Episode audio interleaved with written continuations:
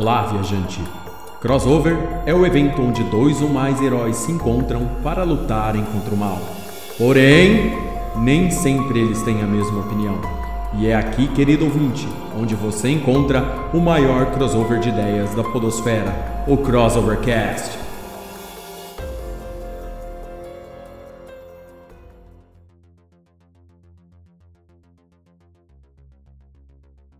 É isso aí, queridos ouvintes do Crossovercast. Estamos aqui hoje à noite aqui para fazer essa live muito bacana. É, hoje ao vivo e a cores com todos os participantes do Crossovercast. Vamos começar aqui a fazer é, é, a galera erguendo a mão aqui, né? todo mundo erguendo a mão aí, chegando na live aí. É, hoje vamos fazer uma live bem bacana aqui, respondendo a perguntas né, que a gente colocou nas nossas redes sociais. É, já fazem duas semanas, então a gente vai responder as 10 perguntas que nós selecionamos aqui para responder para esse podcast. E a gravação é ao vivo. Então, depois dessas 10 perguntas que a gente vai responder, a gente vai responder mais perguntas aí de quem estiver chegando aí na live para conversar com a gente. Então, tem pergunta de muita gente bacana que a gente conhece aí há, um bom tempo. Então eu vou começar uhum. falando bom dia, ou boa noite aqui para todo mundo que está chegando aqui. Boa noite, Andressa. Boa noite. boa noite, Bruno Azevedo. Boa noite. Boa noite, Pedro Fusaro. Hello, everyone. Boa noite, Gabriel Oliveira. Boa noite, meus queridos amigos do Crossovercast. Antes eu só queria fazer um comentário. Todo mundo tá com fone aí bonitinho. Só queria dizer que meu fone tá sem bateria. Eu só tô disfarçando que eu tô usando fone do celular. E esse daqui é pra parecer que eu tô com fone bonito também. muito bom, muito bom. Boa noite, Juca Vladislau. Fala, galera. Beleza? Boa noite. Estamos aí nesse momento inovador aí do Crossover Nerd ao vivo e gravando. Ao vivo e gravando, isso aí. Boa noite, querido Amar Assad. Boa noite, gente. Boa noite todo mundo. Boa noite. Pera aí, já tá de noite. É, boa noite, já tá de noite já. Muito bom. Hoje gravação ao vivo e a cores aqui do Crossovercast.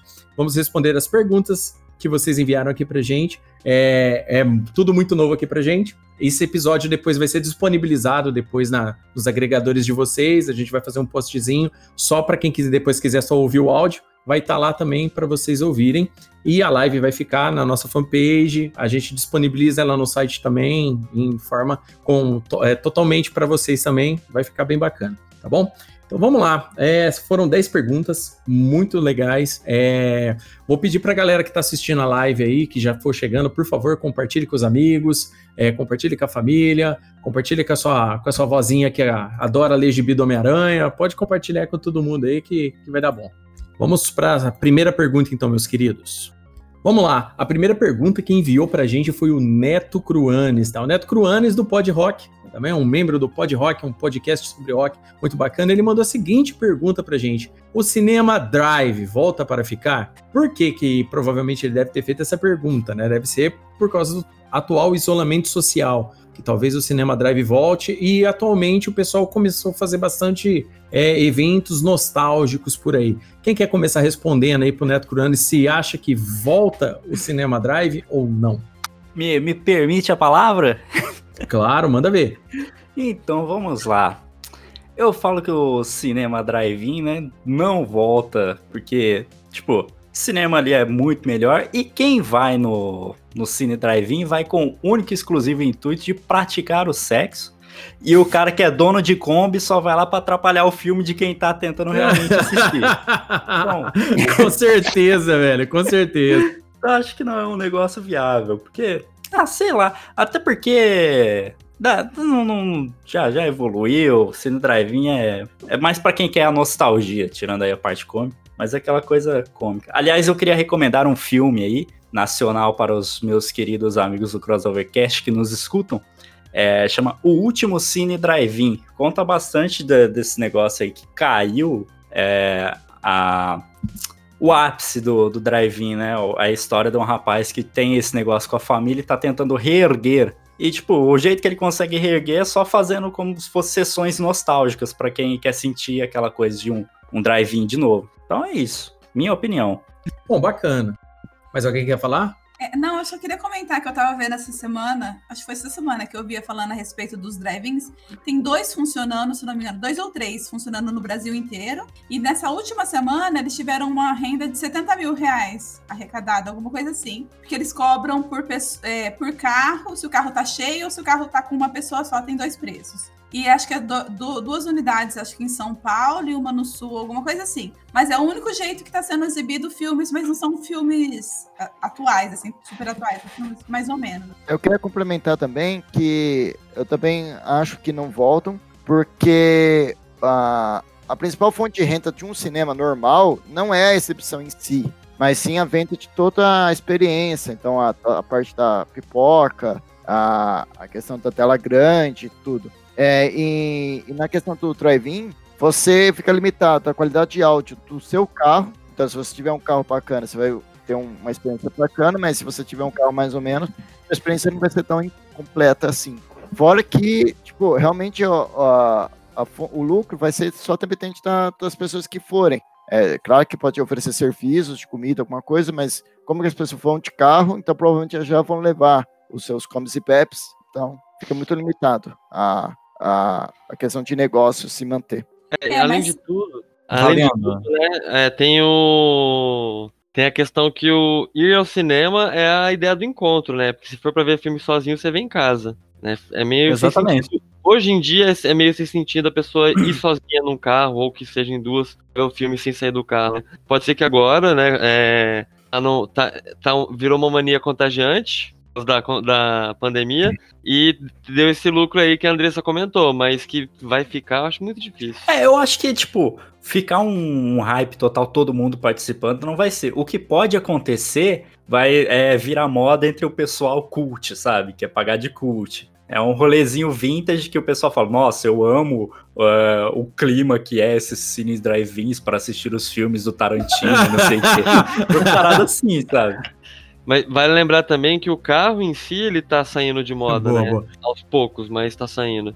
Vai ter é. um drive-in que você abastece o carro elétrico no futuro, mas o, agora acho que é difícil. É, na verdade, só, só surgiu esse assunto de novo por conta da pandemia e a limitação de não poder ir no cinema. Se não puder mesmo ir numa sala e assistir, é o jeito. É o único jeito que vai ter para ver um filme numa sala maior. Mas eu acho que isso também não dure muito tempo. Então, logo que eles puderem é, liberar os cinemas, é, essa questão aí só vai ficar pros cult mesmo. É, é bacana. É, se.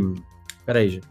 É bacana. Esse, esse retorno aí do, do, do Cine Drive-In, o, o, ano passado eu e a Andressa teve uma experiência semelhante no Sesc, né? Foi bem bacana tal e tudo mais. Eu e a Andressa perdemos a, a parte de ir assistir o Cine Drive-In, porque, tipo, você acessava, tipo, uma sala via, via uma sala de rádio configurada exatamente com o áudio do filme para você para você ver. Muita gente é, disse que a experiência foi bacana, que, que deu um bom resultado. A gente foi assistir um outro evento lá que tinha, mas não era bem drive-in, ele era é, Tipo assim, era nostálgico, mas não era drive-in. Mas a prática de, de voltar a se assistir o Cine Drive-In, eu acho que vai acabar vingando sim. O pessoal tá gostando, até porque muita gente que não teve essa experiência quando era mais novo, né? Já chegou, pegou na época de cinema mesmo, normal, sem, sem o Cine Drive-In, talvez vai gostar bastante. Sei lá, eu acho que o streaming ganha do, do drive-in e é muito mais provável. Mas pode acontecer, nunca se sabe. Porque vai chegar um ponto que vai ter que ter lançamento de alguma forma, né? Exato. É, e sei lá, mas eu acho que o streaming ganha. É, o streaming ele tem várias vantagens, né? Uma delas é agora nesse frio aqui, a gente fica debaixo da coberta e assiste o filme que quiser, entendeu? A hora que quiser, posso dar pause, posso ir no banheiro, posso fazer o que eu quiser, entendeu? E, e voltar, vai estar tá lá de onde eu parei e tal. Então, a tecnologia ela é muito inovadora e facilita demais, né? O Cine Drive-In, assim, infelizmente eu sou obrigado a concordar com o seu Gabriel, né? A grande maioria esmagadora vai lá para transar. É, geralmente é isso. É, e do jeito que a gente tá, quarentena, lockdown em alguns lugares, você não precisa chegar até o drive-in pra transar na, no carro. É. Então, não tem necessidade disso, Vai gente. ter muito filho aí de quarentena não, aparecendo vai, aí. Vai ter muito convite pra ir no drive-in. É. Mas você não vai necessariamente chegar até lá. E vai ser muito comum, inclusive, você convidar uma pessoa para ir no drive-in, mesmo não tendo drive-in na sua cidade. E se a pessoa aceitar, você já entendeu. É bem, bem bacana isso daí. O novo Netflix and Chill. Eu, eu só queria fazer um comentário, é, exaltar a belíssima camiseta que o senhor Juca está trajando. Uma referência para Electric City de Scranton. Bela camiseta aí pra quem assistiu The Office, quem não assistiu, foda-se. Eu falo pra todo mundo The Office, Brooklyn Nine-Nine, vale muito a pena assistir. O pessoal fica Sim. enrolando Vou, vou aí, até ó. fazer um negócio, espera aí. Podem, podem ir tocando o barco aí, galera. É mais doido que o Batman esse aí. Então vamos lá, vamos pra próxima pergunta. Vamos lá. Pergunta número 2. O que será do cinema depois desta pandemia? Teremos salas lotadas? Ou o pessoal vai se acostumar a ver tudo em casa e o cinema pode ter uma queda histórica? Quem que vai responder essa pra nós aí? Rapaz, então, vamos lá. É lógico que o cinema não vai voltar do jeito que era, cara. O pessoal tá com cagaço. Alguns, né? Os sensatos estão com cagaço fudido de entrar em aglomeração, essas coisas. Então eu não acho que isso vai ser é, tão rápido assim.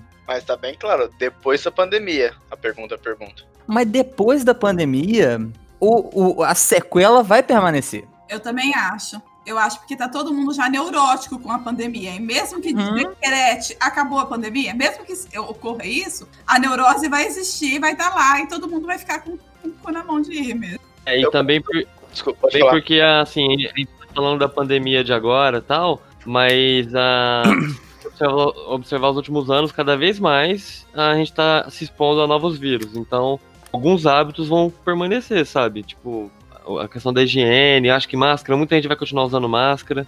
É, então, acho que, sim, vai voltar a ter cinema, mas não vai ser como era antes, não. Eu acho.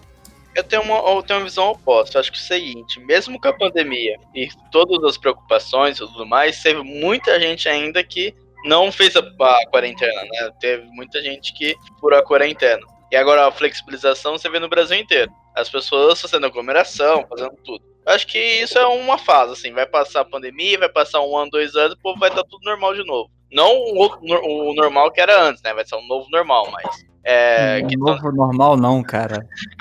Não, não, Novo normal, fode novo todo o normal. barraco, fode o rolê todo. Que pariu. Não, Isso mas- não mas- aparecer nenhum outro vírus chinês antes, né?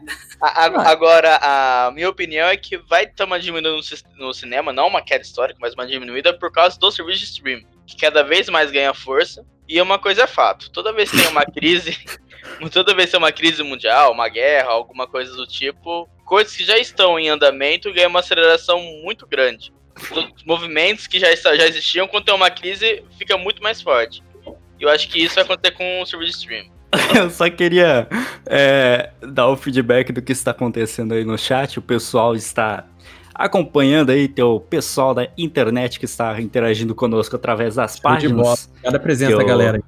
que tem aí, que dominam a internet, as páginas da Watch Horror Inc. O pessoal da Megabyte está falando que a tecnologia não é mais emocionante do que ver o filme ao lado de uma F1000 cuspindo diesel.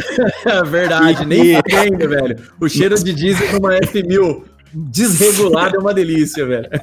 e que nós precisamos de mais desculpa para transar porque estamos transando cada vez menos. É, eu acho, eu acho que se a galera transasse mais, não tava arrumando tanto rolo na internet, né? No- só acho. Mas, ó, antes da gente continuar falando, deixa eu só falar que eu me esqueci. O, a pergunta 2, quem fez foi o grande Marcelo Jimenez, tá? Um, um grande amigo aqui do, do, do grupo aqui do Crossover Nerd, sempre tá ativo aqui no nosso grupo, manja muito de quadrinhos. Então a pergunta, essa pergunta sobre o cinema, quem mandou foi ele.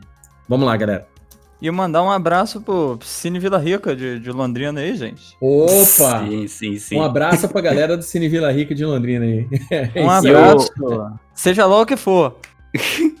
O Amauri também estava citando que lá na em Brasília tem o último cine drive-in da América Latina e que passam três filmes é, lá, dependendo do horário. Né? Mais cedo é o filmes infantis, um de cartaz mainstream e lá para as 10 da noite um mais pesado. Que deve ser aí os, os filmes que. Softcore. Softcore. É, o- Emanuele. Uns Charles Bronson, quem sabe. Aham, aham. Charles Bronson com dois S no final, né? O, o ator, né? Pra dar aquela diferenciada no nome do cara. Sim. Então, é, a minha opinião é que e, muita coisa é, vai ser diferente no meu ponto de vista. Eu acho assim que o brasileiro, é, não só o brasileiro, acho que a nível mundial, isso, as pessoas entenderam novos tipos de cuidados, entendeu? Tipo, o pessoal, pleno 2020, tendo que reaprender a lavar a mão e outros adjace- adja- adjacentes aí, entendeu? Des- Desculpa, já, galera, é emoção hoje aqui de estar Terra vendo todo plana. mundo aqui, a cara de todo mundo. Então, o que, que, o que, que eu assim. acho? Eu acho que muita coisa vai mudar nesse sentido. É óbvio que o pessoal não vai, não vai deixar ó, de, de ir no cinema a hora que tiver uma vontade e tal. Por exemplo, eu tô morrendo de vontade de passear e tal, e não, não, não vai ter jeito. Né? Talvez daqui um ano, dois anos, a movimentação vai estar a mesma. Mas eu creio que o pessoal vai acordar é, para cuidados pessoais com relação, para tentar evitar esse tipo de problema. Porém, a- no meu ponto de vista, a tecnologia está andando de uma forma, por causa da pandemia, que certas comodidades chegaram e vão ficar. Por exemplo, esse monte de lives que estão rolando, tipo essa nossa live, entendeu? Muitas lives que estão tendo por aí. Acho que o pessoal descobriu nisso um novo nicho, é, um novo nicho, coisa de muita, um novo modo de causar uma presença, porque tem muita gente que não gosta de sair, tem muita gente que é antissocial, tem gente que tá passando por essa quarentena suavão, porque a pessoa já tá acostumada a viver isolada das outras de vários motivos e se diverte ou faz todas as coisas dela pela internet. Então, vai ter um novo nicho para esse tipo de gente, no meu ponto de vista. Vocês veem dessa forma também? Você, vai. Ah, vai lá. Ah, fala, vai, vai. Eu sei que Você. você fala. Você. O Você. Gabriel não tá ouvindo que ele tirou o fone. Eu, não, é, não, eu, eu tô, tô com o fone aqui, ó. Aqui, eu tô com o que funciona. o outro, gente, o outro ele tá usando para segurar esses fones É, pequenos. só um, é só um gadget visual aqui, ó. Aqui. Aí, agora, coisa- agora, agora você me ouve? Sim. Agora eu te ouço mesmo. Aí, Sim! Quer trocar sua casa por uma bala? Sim! Sim! Qual era a pergunta mesmo? Putz, velho. pergunta? A pergunta é se o cinema vai ser do mesmo jeito, se elas vão. Se o cinema vai estar lotado depois que passar a época de pandemia, se vai voltar ao normal esse costume da- das pessoas. Vai lotar para um caralho. Porque o povo vai estar louco, vai estar fervendo pra querer fazer alguma coisa, velho. Ah. Aliás, eu até gostaria de fazer um, um breve comentário que essa flexibilização de horários que vai rolar em alguns lugares vai dar uma bosta tremenda. Ah, porque, vá. tipo, Ah, vai vá, ser- que não vai dar merda isso. um shopping vai abrir por quatro horas. Então, tipo, uma cidade com. Juca, você que é um senhor aí rio pretense, com quantos habitantes em média Puta, estamos em São senhor, não. Aí você xingou mesmo, hein, porra. É o cara das 150 mil, mais estatísticas. ou menos. Então, você imagina uma cidade aí que tem um shopping com quatro horas aberto e todo mundo sedento pra fazer alguma coisa. Então, mas aí. pior, pior é que o shopping vai alternar com abrir com o centro do comercial. Então, quando o centro fechar, vai abrir o shopping. Puta que pariu, mas que ideia de filho da puta, né, cara? Caralho. Cara, Nossa senhora. a hora É uma genialidade, uma porra, velho, vai dar bosta. Não, Vai dar bosta, vai dar bosta aí. peraí, peraí, peraí. Opa, Juca? Coisas precisam ser esclarecidas. Primeiro, não faz diferença se abrir uma hora ou dez horas, porque o número de pessoas dentro do local é limitado. Então, tanto faz o tempo que fica aberto, porque o, Fato, o- o- fato, fato. é limitado o número de pessoas lá dentro. Segundo, o horário é limitado para preservar os trabalhadores, não os consumidores. Aham. Certo? É... É. Sim. Terceiro, como apontou o Bruno, se eu não me engano, quero ver quem vai no shopping. Quem vai ter coragem no shopping. Ah, cara. os números subindo. Vai ter, sempre tem os loucos, mas a maioria não O vai. idoso, o idoso é um bicho persistente. Você não viu Santa Catarina?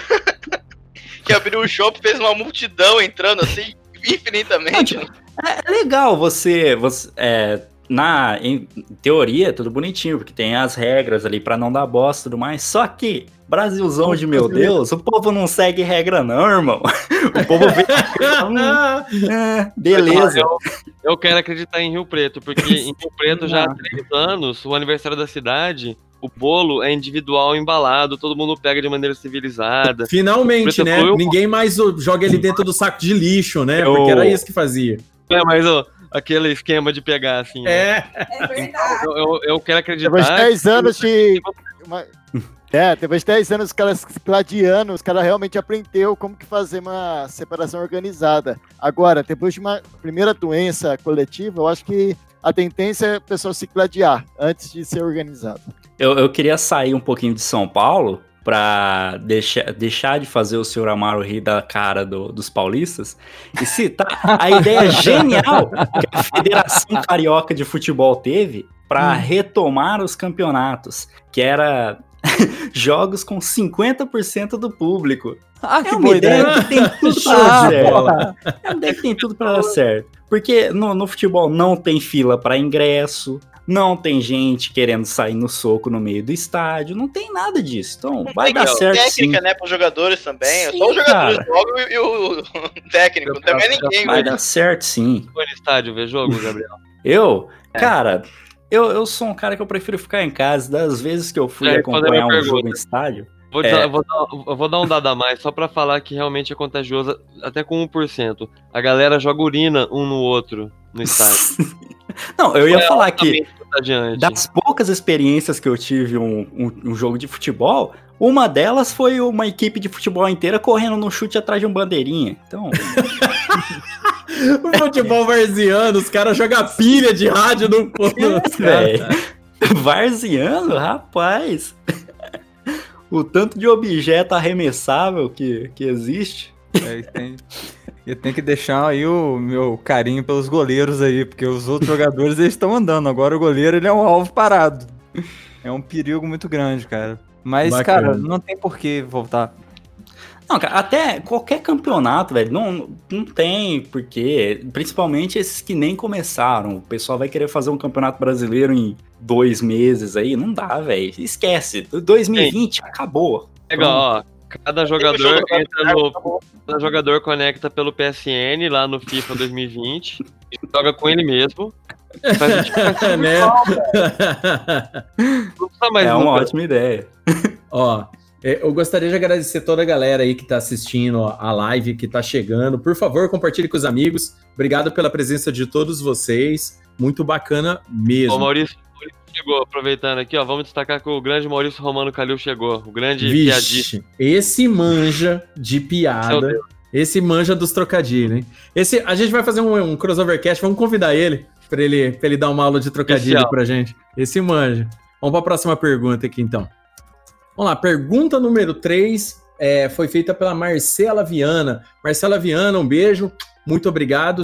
Todos estamos com saudades de você. Então vamos lá. No mundo nerd, o que mais encanta vocês? Quem quer responder essa primeiro? Eu respondo, eu respondo. Manda ver, manda Sabe o, ver. que mais, sabe o que mais me encanta no mundo nerd? O que, que mais te encanta no mundo nerd? O sorriso do Gabriel.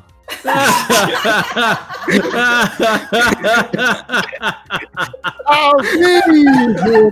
Ai, meu Deus do céu! Ele, ó, ó, fazendo assim pra ele, ó. ó, ó. Alvivaz. Se o drive-in já tivesse aberto aí, Puta que pariu, hein, velho? Nossa! Ó, tô procurando paquera, né? Vai acabar a quarentena, então tem que. já tem que, já tem que garantir, né? Tem, tem- tem que ser assim mesmo, tá certo, Chuto, manda o pau. É, falando sério agora, respondendo a pergunta, né? É, é, é que quando eu falo no mundo nerd é, é complexo, né? Por exemplo, a- a- aqui mesmo no Crossovercast, eu sou nerd de um jeito, o Assad é de outro, o Gabriel de outro, o Pedro é de outro, o Bruno de outro, o Léo de outro, a Andressa de outro. Cada um tem meio que sua linha. E acho que talvez a beleza é isso aí, né? É, A É muito, diversidade. muito rico, é muito rico o universo. É isso. Esse- O cara pode ser. Só, só de pegar, por exemplo, eu sou fã de Star Wars. Aí é, é imenso, né? O universo de Star Wars. Aí você tem os nossos inimigos naturais, que são os fãs de Star Trek. Você é a fã de Star Trek também. E eles também têm todo o universo complexo, com eventos próprios e tal. É, Você você entra no ramo de, de animações, você tem o pessoal do anime. é, enfim, acho que a beleza é isso aí, a grandeza. Assim, tem de tudo dentro. E por mais que haja diversidade, existe sempre uma camaradagem entre, entre os nerds, sabe? Existe esse. É, é, todo mundo é, é cúmplice de todo mundo assim. Como? Respeitosos. Como? respeito. Isso, isso. A galera se respeita. Até abrir um League of Legends. Aí acaba o mas aí respeito, teve- acaba a amizade. Abriu o League of Legends e alguém comer a mãe de alguém, né? Geralmente é assim. Sim.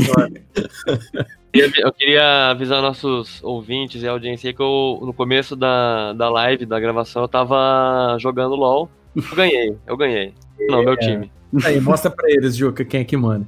Bom, é, assim, cara, é, o que mais me encanta nesse mundo nerd, geek, né, a- no final das contas, é, é como a gente consegue se informar e se divertir ao mesmo tempo. Explicando melhor, por exemplo, é, tudo que eu aprendi de inglês, por exemplo, tudo que eu entendo de inglês, a- em sua grande maioria foi jogando. Eu aprendi jogando. Lendo quadrinhos em inglês também, livros em inglês, é, tipo, aprendendo a mexer em programas em inglês, porque hoje, né, hoje em dia, pleno 2020, a comodidade de tudo em português é muito grande, mas quando eu comecei a mexer com computador, no começo dos anos 90, né, a gente cresceu com, com os meados, com o começo da internet, era tudo em inglês, cara. Tudo era inglês, tudo em inglês, então tipo, você acabava meio que aprendendo na raça. Hoje tem cursos e cursos que o cara aprende muito mais rápido do que o tanto que a gente foi apanhando.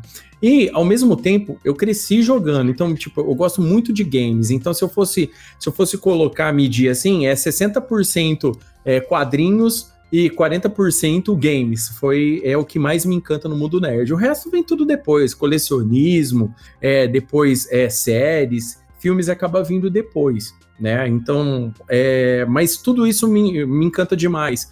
Quando eu não estou trabalhando, fazendo meu trabalho, coisa séria mesmo, assim, que eu, trabalho em outro emprego, tudo, todo o outro resto da minha vida é, é dividido entre família e o mundo nerd. Então eu sempre tô envolto com isso. E os meninos aqui que estão com a gente também. Inclusive, eu gostaria de agradecer ao vivo aí o senhor Juca, que fez as artes hoje da, da live, em cima da hora aqui pra gente. Ficou muito legal, ficou muito bonito. Ele que arrumou todo, todo esse aparato pra gente conseguir fazer essa live, mostrando os nossos rostos aqui hoje pra vocês, aqui para todo mundo ver é, ao vivo e a cores. Então, Juca, muito obrigado aí pela ajuda, viu, cara? Você é o cara mesmo. É isso aí. Sem a ajuda do Juca, nós não veríamos o belíssimo é, animal dormindo ali na. tranquilamente É. Amar. E com vocês, um belo animal. Animal! Yes. Vem cá, Aparece. Vem, vem dar um oi aqui, vem cá. Chega aqui, olha só como é que ela é rápida, ó. Vem cá. Aqui. Opa, dá um oi. Ela cá. aparece na live, cá cara. Todo dia ela dá rosnada na live, chora na live, chora na, na gravação do podcast. É a live dos animaizinhos. Aliás, o, o Juca também, que tá com o animalzinho dele, o belíssimo quadro ao fundo. É, muito bom esse quadro, ficou topzera demais. Ah, live dos esse é o animais. Muito bom. Muito bom, é igualzinho, pô. Olha lá. Muito bom. Ó, o Maurício aqui já mandou uma aqui pra gente. Por que o jacaré tirou o jacarezinho da escola? Porque ele é reptiliano. Putz, já começou daquele jeitão dele já. Muito obrigado aí, Maurício, Ô. por essa participação aí. O, o- quando ele, ele mandou a piada, eu por um instante pensei no jacaré do, do El Chan. Aí depois eu lembrei que era piada. Nossa. Por onde anda o jacaré do El Chan, né, rapaz? Deu uma sumida aí. Por onde dança? Por onde dança. Por onde dança, exato. Saudade, jacaré. Queremos você aqui.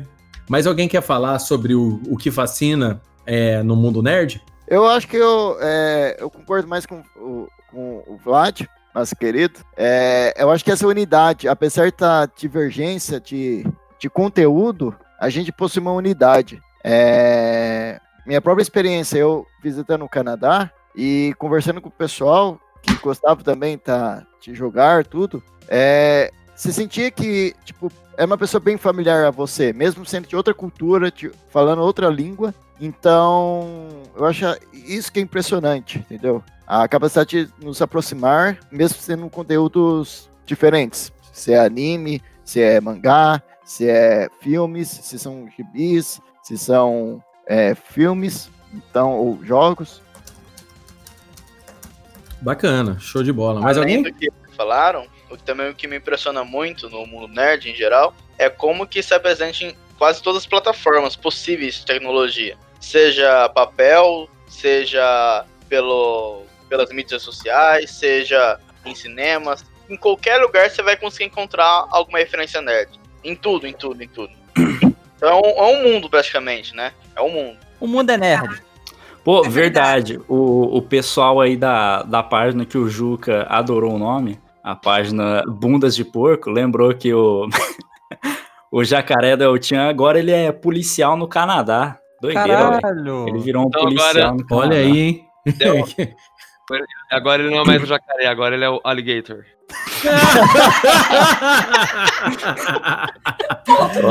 um ponto pro Juca! Um ponto pro Juca, já começou Ótimo. bem aqui. Ai, beleza então. Vamos lá. É, mais alguém quer falar sobre essa pergunta? Já podemos passar para a próxima. É, o que é bom no, no mundo nerd são as e-girls. Credo. As Próximo. e-girls. As e-girls, né? Os pacotes de download que custa 60 É, dólares para você ver ela de calcinha, né? Não, o pack do pezinho.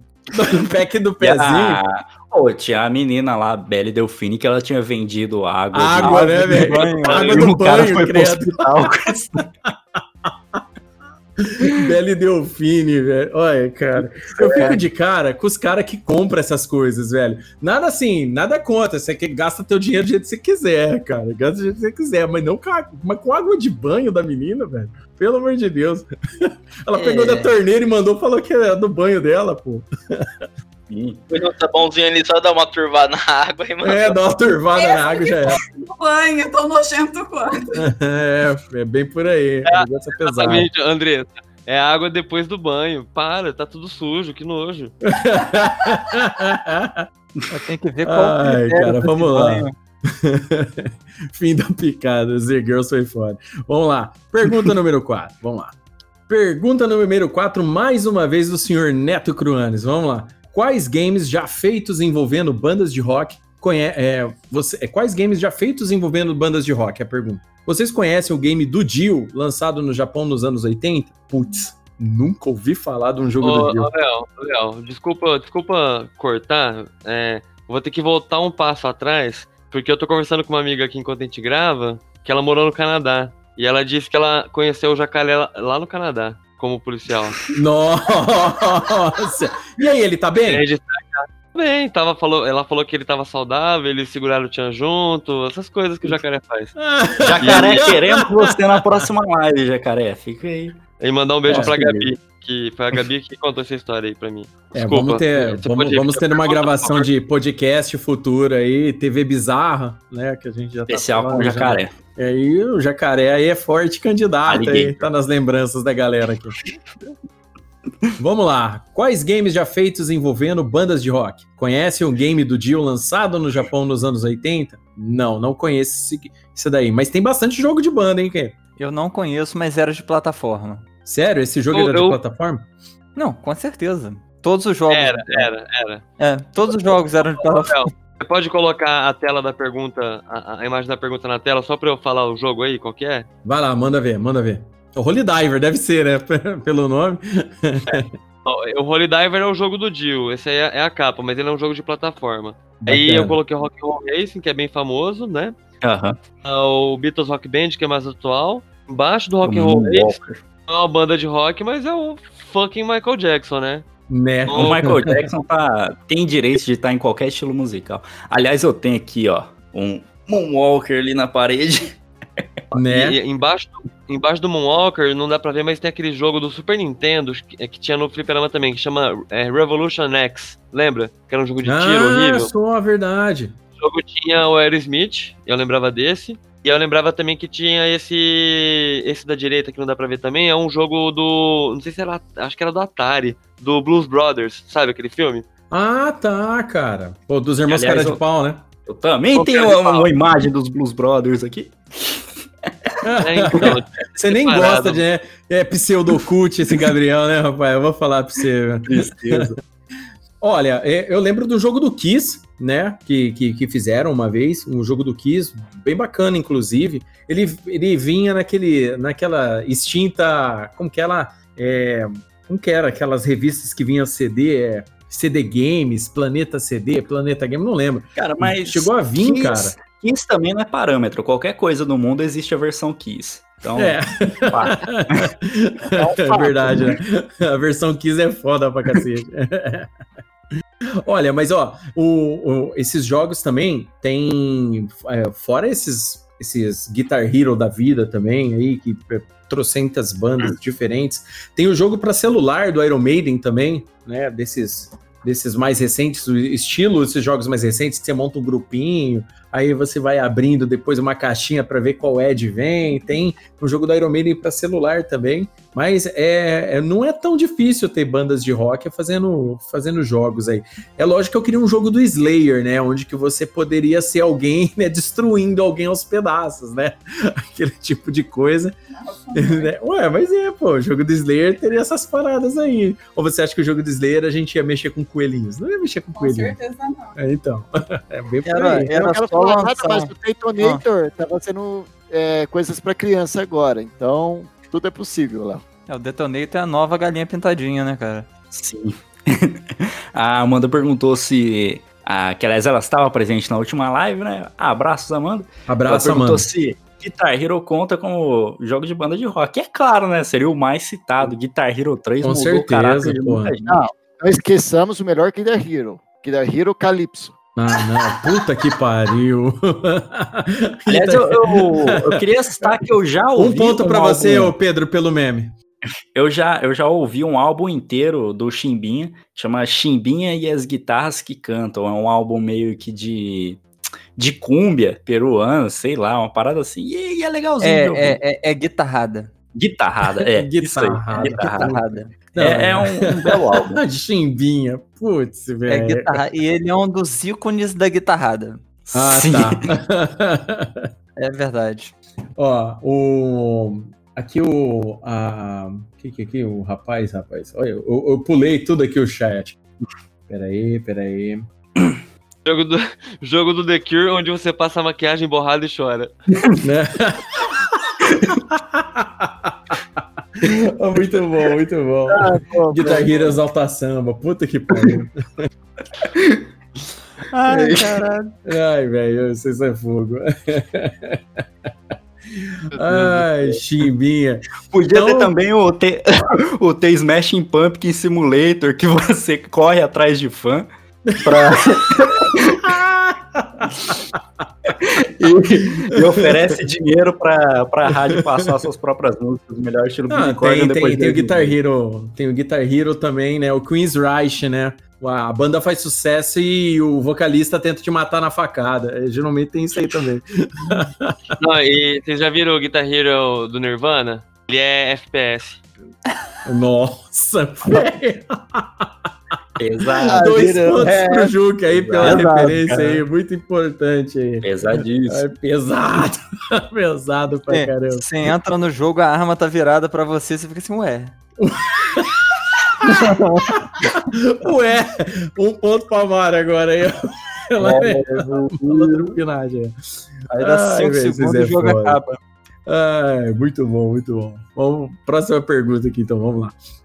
Aliás, é, tinha o Guitar Hero Brazucas, que nos jogos de Play 2 tinha toda a versão piratona que eles faziam. Tinha até a GTA Sandras Tropa de Elite, essas É, paradas. é o. Como é que é? O Bomba Pet, né? Sim, 100% atualizado. Saudades Play 2. É, verdade. Saudades Play 2, tô contigo. Vamos lá, pergunta 5. O grande Gildeci Raquel, ele é do Gildeci Cast, tá bom? Ele é de um podcast muito bacana aí. E muito obrigado pela participação, Gildeci.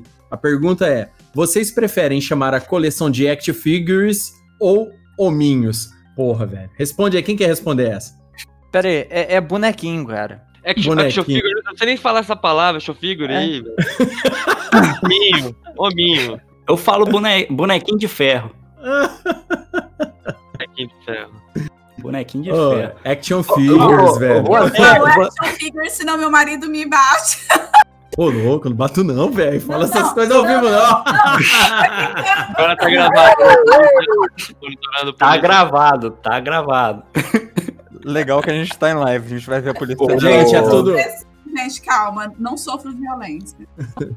Só, é tudo, só... é tudo estilo 50 tons de cinza aqui em casa. Relaxa. Isso daí é tranquilão. Fica tranquilo. É, Ai, meu Deus. Ai, vamos lá. onde, onde a gente tava, gente? Lá. Bonequinho. É, a gente Bonequinho. pulou do bonequinho pra essas paradas. Vamos lá. Viu? É bonequinho. É bonequinho, não tem. Ó, um monte de gente fala hominho, né? Eu falava hominho até muito tempo atrás, mas depois que eu passei a pagar 300 conto em cada um, virou action figure, você tá ligado? Porque não dá pra pagar essa porra de preço. Ô, Amaro, por favor, leia a última pergunta aí do pessoal da bunda de porco. Eu acabei de Abraço aí, ver. bunda de porco. É, gente, poupançudo. Ele conta como action figure. Eu- acredito, eu acredito que sim, assim como os mamíferos da Parmalat. É, a mesma porra, né? De verdade total, né? Ai, cara, Ai, muito bom, caralho. velho. O... Os bonequinhos do É. Ovo? Conto também? Ah, então, se você faz coleção, né? Se é colecionismo, tá valendo, cara. Né? É verdade, gente. Do meu Ah. ponto de vista, você tá guardando ó, os hominhos lá, já era, é coleção.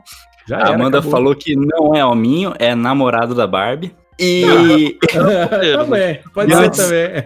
e O antes do namorado da Barbie é o do... Max Steel, cara. E antes, Não, Não, o Max Steel, verdade. Caro pra É. caralho.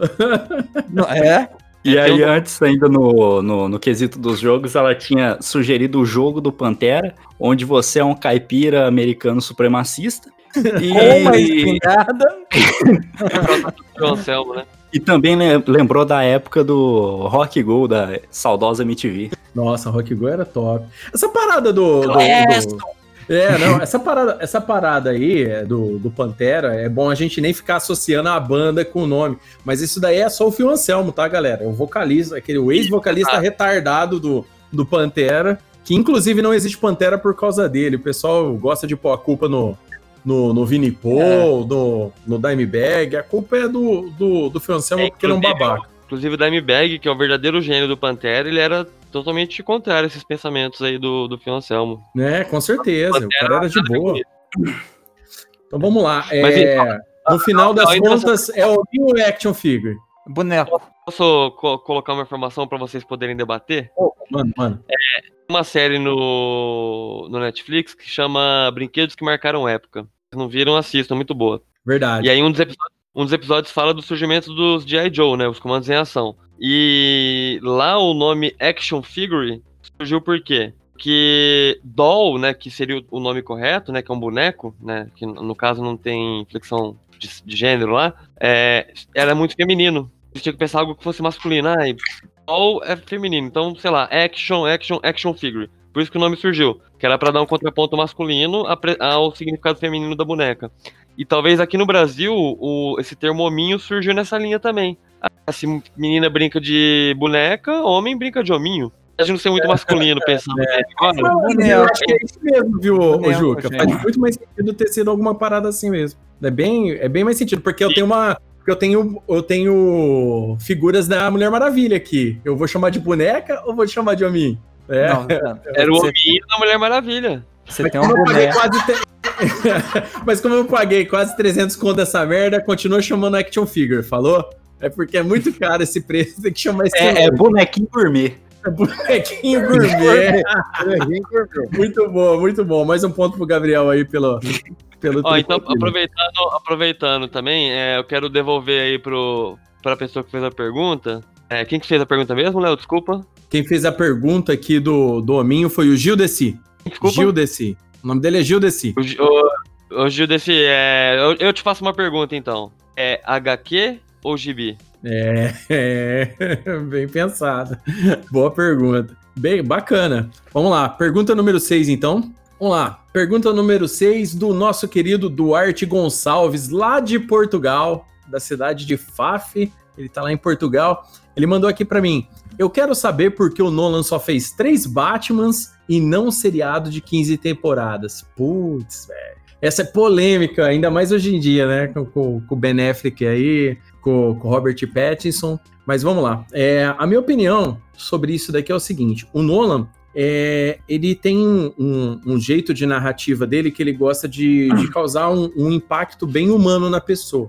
O Batman é um herói fácil de você trabalhar isso, porque você consegue trabalhar é, um- um- vários aspectos humanos. Eu acho que o grande sucesso dessa trilogia como um todo foi ele ter conseguido trabalhar todos esses aspectos humanos. Nem tanto do Batman, mas todo do elenco de apoio, do Coringa, Gordon. Inclusive, no terceiro filme, que nem é tão bom, a, a Mulher Gato é bacana, a- até a Talia Ghul, que eles tentaram enfiar meio, meio torto ali no filme, é, é, acabou rolando. É, os filmes, no, na meu- no meu ponto de vista, são muito bons por causa do roteiro. A única coisa, sinceramente, é minha opinião, por favor, não fiquem bravos, mas é minha opinião, eu não gosto do, de- do, do Christian Bale como Batman e nem como Bruce Wayne. Eu acho ele bem, embora eu já, ele tenha atuações incríveis em vários filmes, nesse filme eu não gostei muito. Em primeiro lugar, por causa das cenas de luta, que são as piores cenas de luta de filme de Batman que eu já vi. Porque ele só ergue o braço, os caras pulam pra trás. Isso é ridículo, entendeu?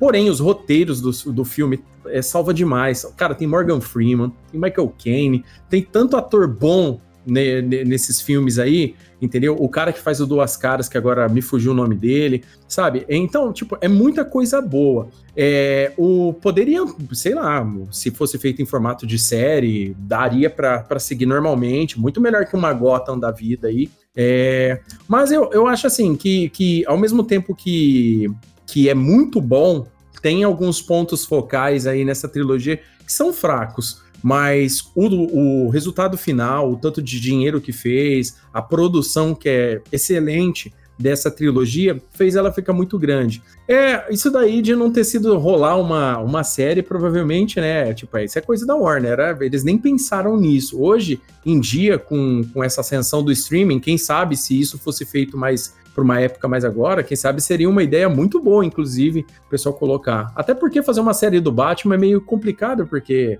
você vai fazer uma série do Batman, você vai ter que. Não pode acabar, ela vai continuar para sempre, ela não, não teria um fim, né? Seria bem esquisito. O que, que vocês acham disso, galera? Eu acho que a série existe, cara.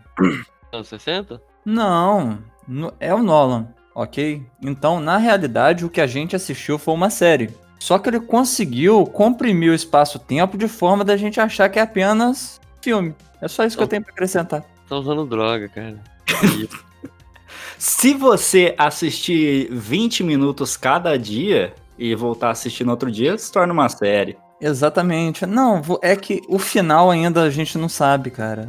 O cara fez Inception, você puxa a lista dele aí, cara, nada pode estar tão explicado assim. Nada pode. Não são três filmes, cara. Na verdade, a, a- que eu entendo, assim, eu acho que fez filme e não série, em termos de tempo e tal, até é equivalente. Mas é porque no filme você passa no cinema e você ganha bilheteria. Série é streaming e aí a renda é diferente. Então, a questão, assim, básica, eu acho que o Batman ainda persiste em vários filmes só e só filmes, é por conta financeira mesmo. Essa pergunta aí é para desviar o foco do Bane de 1,60m, com certeza.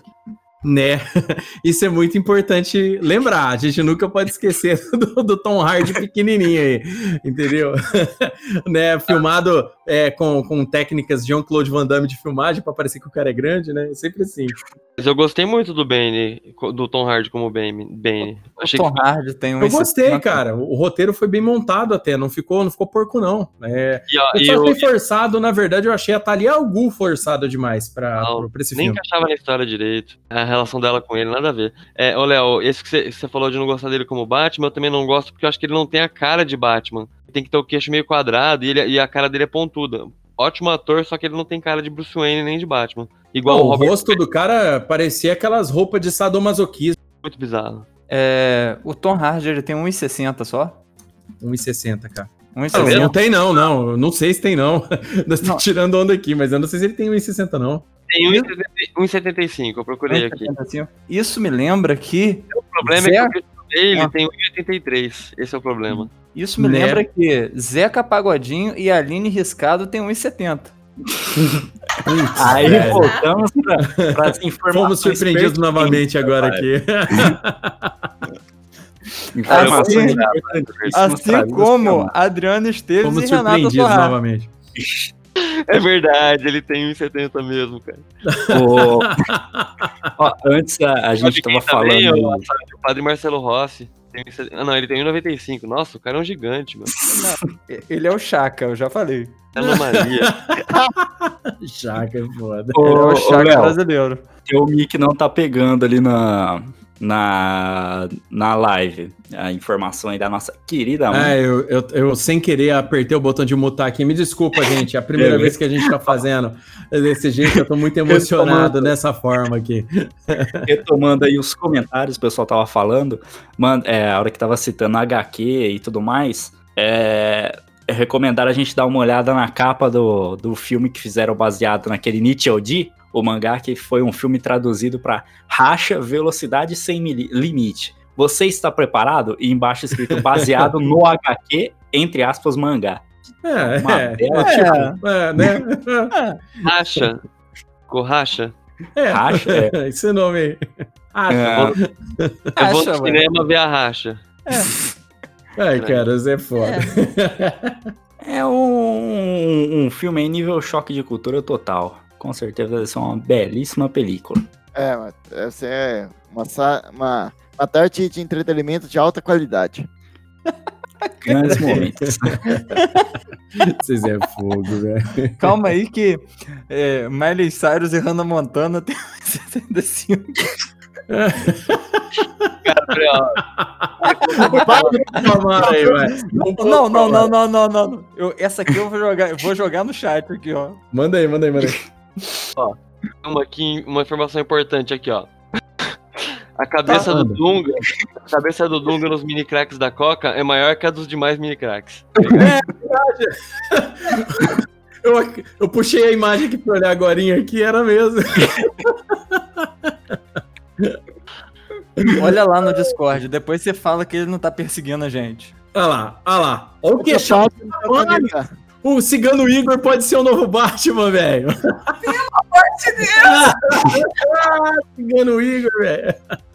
Cigano Igor vai ser o novo Batman.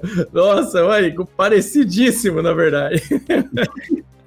Ó, vamos fazer um patrocinado para o Cigano Ivor ser o Batman. Vamos criar Pô, lá. com certeza. Vamos aí. Talento ele tem. Já pensou a culpa, a culpa que a gente vai carregar pro resto da vida se a gente conseguir? Cigano Wayne, cara. Já tô. Cigano Wayne. Cigano Wayne. em vez de Senhor Wayne, ele vai falar Cigano Wayne, né? O Alfred, né? Ai, vamos lá. Próxima pergunta aqui. Vamos lá. Bora. Vamos lá, pergunta número 7 do Rogério Koja. Grande Rogério Koja, youtuber, gamer, dos bons mesmo, faz bastante coisa bacana com os jogos é, Blizzard e outros jogos mais. Ele é curador da Steam também. É um apoiador aqui do Crossovercast, entendeu? Já já a gente fala do nosso apoio financeiro aqui, mas um apoiador do Crossovercast aqui. Muito bacana a participação dele aqui. Mandou uma pergunta pra gente. Quando vocês descobriram que eram nerds? Pô, essa pergunta é bacana, hein? E aí, quem quer responder? Quando, quando descobriu que era um nerd? Eu inicio. Ô, fala então, Rodrigo. Fala, Andressa. Fala, você tá muito quietinho, pode falar. É, eu acho que é- não é muito um descobrir, né? Pelo menos a minha experiência, mas é um. Você vai lá, vai vivendo, vai fazendo o que você curte, vai se integrando na comunidade do qual você participa, e quando você vê, você já é. Entendeu? Não tem um dia, nossa, eu acho que eu sou nerd. Não. E aí, pelo menos a minha experiência, eu- quando eu percebi, eu já. Não, é realmente, eu faço parte disso, mas não teve um, um start. Foi um negócio contínuo, um negócio é, dado aos poucos, é. E é uma coisa que você também não escolhe, né, cara? Isso só acontece. Nossa, isso, isso meio que acontece. Né? Você acontece. percebe Você alguma tá- coisa aí que, que tá com você, uma coisa que, que te agrade, que te chame, e com o tempo você acaba conhecendo mais daquilo. A hora que você vê, você já tá tão dentro do que você tá estudando, do que você tá aprendendo, e geralmente ah, esse conteúdo pode ser ou não classificado como nerd, né? Hoje em dia eles chamam. Hoje em dia, falar o termo nerd, igual o nosso primeiro capítulo do podcast, por falar nisso, querido ouvinte aí que tá ouvindo a live, nosso primeiro capítulo do podcast, do Crossovercast, fala sobre isso, o que é ser nerd hoje em dia. E lá a gente fala várias opções, como, como começou o termo nerd, por que que falava-se e tudo mais. Mas eu acho assim que a partir do momento que você é, passa a entender bastante desses conteúdos pop, né, que tá sempre na mídia aí, série, é, quando você tá manja bastante de anime, HQ, alguém vai te colocar o cunha e falar que você é nerd. Mas no meu ponto de vista, eu ainda acho que o nerd mesmo, nerdão raiz, é aquele cara que, que era lá, que estudava pra caramba, que o pessoal só lembrava dele na hora da prova, aquele tipo de coisa. Aí é a diferença entre nerd, ser nerd e ser geek. É, o É, meu ponto. exatamente, tem essa parada aí também.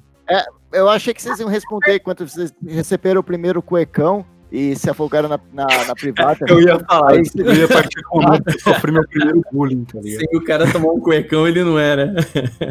A pergunta se refere mais a quando começou a ser geek, não o nerd, não o nerd CDF, mas o. Sim, Ah, geek eu acho que. Sei lá, velho. Hum, eu acho que foi quando eu comecei com, com games e tudo mais. Por aí. Que aí eu vi que não, não precisava ter coisa na vida além de ficar deitado jogando videogame. É. Não, a partir do momento que eu comecei a gostar bastante de história, assim, curtir bastante de história, é, quadrinhos e games também, eu já estava inserido dentro dessa vida aí. Nunca mais parei. Tô desse jeito aí até hoje. Então foi mais ou menos assim que, que eu tive esse lampejo de que eu, eu gostava de, de coisas não convencionais, entendeu? Enquanto um monte de gente ia pescar com o pai, eu ficava preferia ficar lendo quadrinho, entendeu? Então, é, tinha esse tipo de coisa. Então tem, tem aquela diferença do- dos gostos, né? No meu caso, eu percebi Não, eu queria falar porque assim, o Bruno falou que não teve um ponto de um dia aconteceu e, e, assim, foi uma coisa, uma coisa natural. Comigo não. Eu sempre, assim, me interessei em uma coisa ou outra, mas que eu me considero mesmo de ter entrado no mundo nerd foi depois que eu casei. Na verdade, depois que eu comecei a namorar o Léo. Que aí ele já era, já fazia parte e eu entrei e mergulhei. Então, Olha é só como eu melhorei sua vida. Olha Pois é, só. viu Olha só? como eu melhorei sua vida pra caramba mesmo, hein? Vou falar, viu? Upgrade pra cacete eu fui na vida dela. Pode falar, Ju. Ô, Juca, você ia comentar uma É. parada? Eu tava pegando uma referência pra, pra mandar pra uma pessoa aqui. É, no meu caso, eu vi que eu era nerd quando assistia o filme Nerds. Vocês, não sei se vocês. Opa! O Léo- É exato. Nessa hora que eu falei, eu sou um nerd, porque elas faziam aquelas piadas ruins, aquela coisa idiota, É, me identificavam. Aí tem um nos Nerds 2 que eles ficam presos numa ilha, né? Que os, é os verdade, bullying- verdade. Aí pra escapar da ilha, o que, que eles resolvem fazer? Eles resolvem é, olhar pro céu e ver a direção da, da- dos pontos celestiais, fazem uma bússola humana. E eu, na vida real, quando eu ia de bicicleta pra Schmidt, que é um lugar que fica, tipo, 3km daqui, eu montava kit de primeiros socorros. Eu, eu tinha um jeito nerd de ser, daquele jeito nerd a galera enxerga como ruim, Aham, sabe? raiz, né? O raizão. E é- Aham. Antes de chegar nesse ponto que hoje é ser geek, né? Geek é uma coisa, né? Ser nerd não era tão bom assim ser nerd. Tenho orgulho, mas você sofria, sabe? Aham. Eu sei como é que A é. Te entendo, bullying, né? te entendo totalmente. Bacana, muito, muito legal, cara. Esse, esse filme eu recomendo assistirem, quem, quem nunca assistiu, geralmente a galerinha mais nova, Nerds. É Nerds 1, Nerds 2, os Nerds também amam. São, são quatro filmes ou três? Agora eu não lembro agora. Não, não, são cinco filmes, né? mas primeiro é Nerds, depois é, os Nerds contra Nerds, Nerds a Vingança e Aham. os Nerds contra-atacam. São os três primeiros. E esses três são bons, o resto é ruim. O resto é caça-níquel já. Já virou E regalo. aí muda, a galera se forma, não é mais a- os mesmos atores que fazem a turma de nerds, são outras pessoas, aí fica chato. Bacana. Então, nós temos no chat aqui o Bundas de Porco. Isso é amigo do Gabriel, né, cara? Não é Eu, possível. eu gostei, eu gostei muito da aplicação do plural aqui. É de porco, pô. Tá certinho. É, ele disse que o Gabriel ainda não descobriu. É, a Amanda Macedo descobriu quando botou as Barbies pra brincar de Star Wars. Eu não imagino, ela podia descrever melhor isso aí. Não, ela tá. Não, não, ela- eu, eu, eu entendo. Eu consigo traduzir o que ela falou. Eu, eu, mano, mano. eu punho os bonecos do, do Comandos em Ação pra dar soco, um matar o outro, de repente o cara ressuscitava. Parecia a Marvel, velho. Era desse Não, jeito. Não, no caso do Star Wars tá tudo lá, porque tem o Ben. É, é, é, é Ken? É Ben, né? Eu confundi. É Ken. Desculpa, continua. Desculpa. Fail, fail, fail. Travou, travou no um, trocadilho. tem um Ken no Star Wars, não tô lembrando aonde, eu vou procurar aqui. Vamos lá, próxima pergunta, então. Vamos lá, pergunta número 8. Grande Amauri, aí sempre tá aí comentando aqui no Crossover Nerd também. Aí um dos nossos seguidores aqui. Então vamos lá. Um abraço pra você, Mauri. Vocês acham que a tecnologia do 3D vingou? E por que não? Não. Opa, quem vai responder? essa? Nossa, direto. Não, me dá dor de cabeça. É, então, Não, não vingou. Odeio ir pro cinema. Quando é 3D, eu falo assim, caralho, que merda. Tem que botar aquela porra daquele óculos que cola no óculos. Que... Pelo amor de Deus. É verdade. Ah. tinham- a tecnologia do 3D teria vingado se eles tivessem pensado nos míopes. Não, na mamãe. É, né? Porra. Não, que míope, ele não enxerga o 3D. Então, tipo assim, e, e uma, Não adianta porra nenhuma. E uma fodenda parcela da, da, da população é míope. Então, caralho. É tipo, sei lá. É lançar a Não cura do corona pra, sentido. é lançar a cura do corona pra quem tem seis dedos, tá ligado? Ah, tomar do caralho. Ponto pra pô. Outro aí, pô, Mário. Caralho. Não, eu, eu Ah, essa foi pesada. Pesada, velho, pesada. Desculpa a indignação, mas puta que pariu. Cinema 3D, é, vi- videogame 3D, porra, qualquer coisa 3D é uma merda, cara. O mundo é uma merda. eu discordo em partes. Eu acho que no cinema até funciona em certos títulos que realmente usam tecnologia, apesar de muitas pessoas sofrerem por ela. Ah, mas realmente nos jogos, as TVs 3D não funciona porque não se criou demanda, não se criou é, meios, porque a Netflix, se a Netflix conseguisse reproduzir é, filmes em 3D, aí poderia estar certo, mas aquela época não tinha um streaming tão forte, é, exige que tenha uma estrutura de conexão muito boa para transmitir um vídeo de alta é, é, de tamanho tão grande para ter duas camadas de vídeo. Então, realmente não vingou e não vai voltar tão cedo. Ainda mais, ainda mais agora, depois do 4K, eu acho que o 4K é que, que substituiu muito bem isso. Suprir em termos de qualidade, de tudo, sem ter essa dificuldade do óculos. Aí. E daqui a pouco vem o 8K ainda, hein? Já tem TV 8K no mercado. Não, fala sério. é, como- eu sou obrigado a concordar com a Amaro, porque, cara, é, 3D é um pé no saco. Aquela. Eles põem nos óculos pequenininho, cara, de tamanho de criança, você enfia ele na cara, ele fica apertando aqui, você sai do cinema com dor de cabeça. E tem certos filmes, cara, que não, não sei se vocês têm esse costume de fazer assim. é, deixa eu ver se eu, se eu tô sendo enganado. Você puxa assim, cara, algumas cenas em 3D, as outras continuam normal. Às vezes o filme não tá inteiro em 3D. Não sei se já aconteceu isso com vocês. Não, Mas eu acho que, que ela vai continuar, gente, porque ela dá dinheiro, tem uma galera que gosta bastante. Se é um filme bem filmado em 3D, tipo, pega aí um, esses filmes da Marvel que usam 3D nervoso, tipo Guardiões da Galáxia, que é excelente o 3D do filme, entendeu? Tem muitos outros que, tipo assim, ah, você pega o filme 3D, tipo o filme do Conan, aquele com o Jason Momoa. Eu e a Andressa foi no cinema assistir. O filme, a única coisa que tem em 3D do filme é, é aqueles dizeres do começo que você vê saltado da tela. De resto, velho, o filme inteiro é de boinha, sem zero 3D, cara. Uma sacanagem do caralho. Mas agora que passa o Corona, nós vai ter só ter Avatar para assistir. Então, talvez volte a- com tudo aí. Ma- Mas o, o 3D é igual o K-pop, a criançada ainda vai continuar amando. Pesado.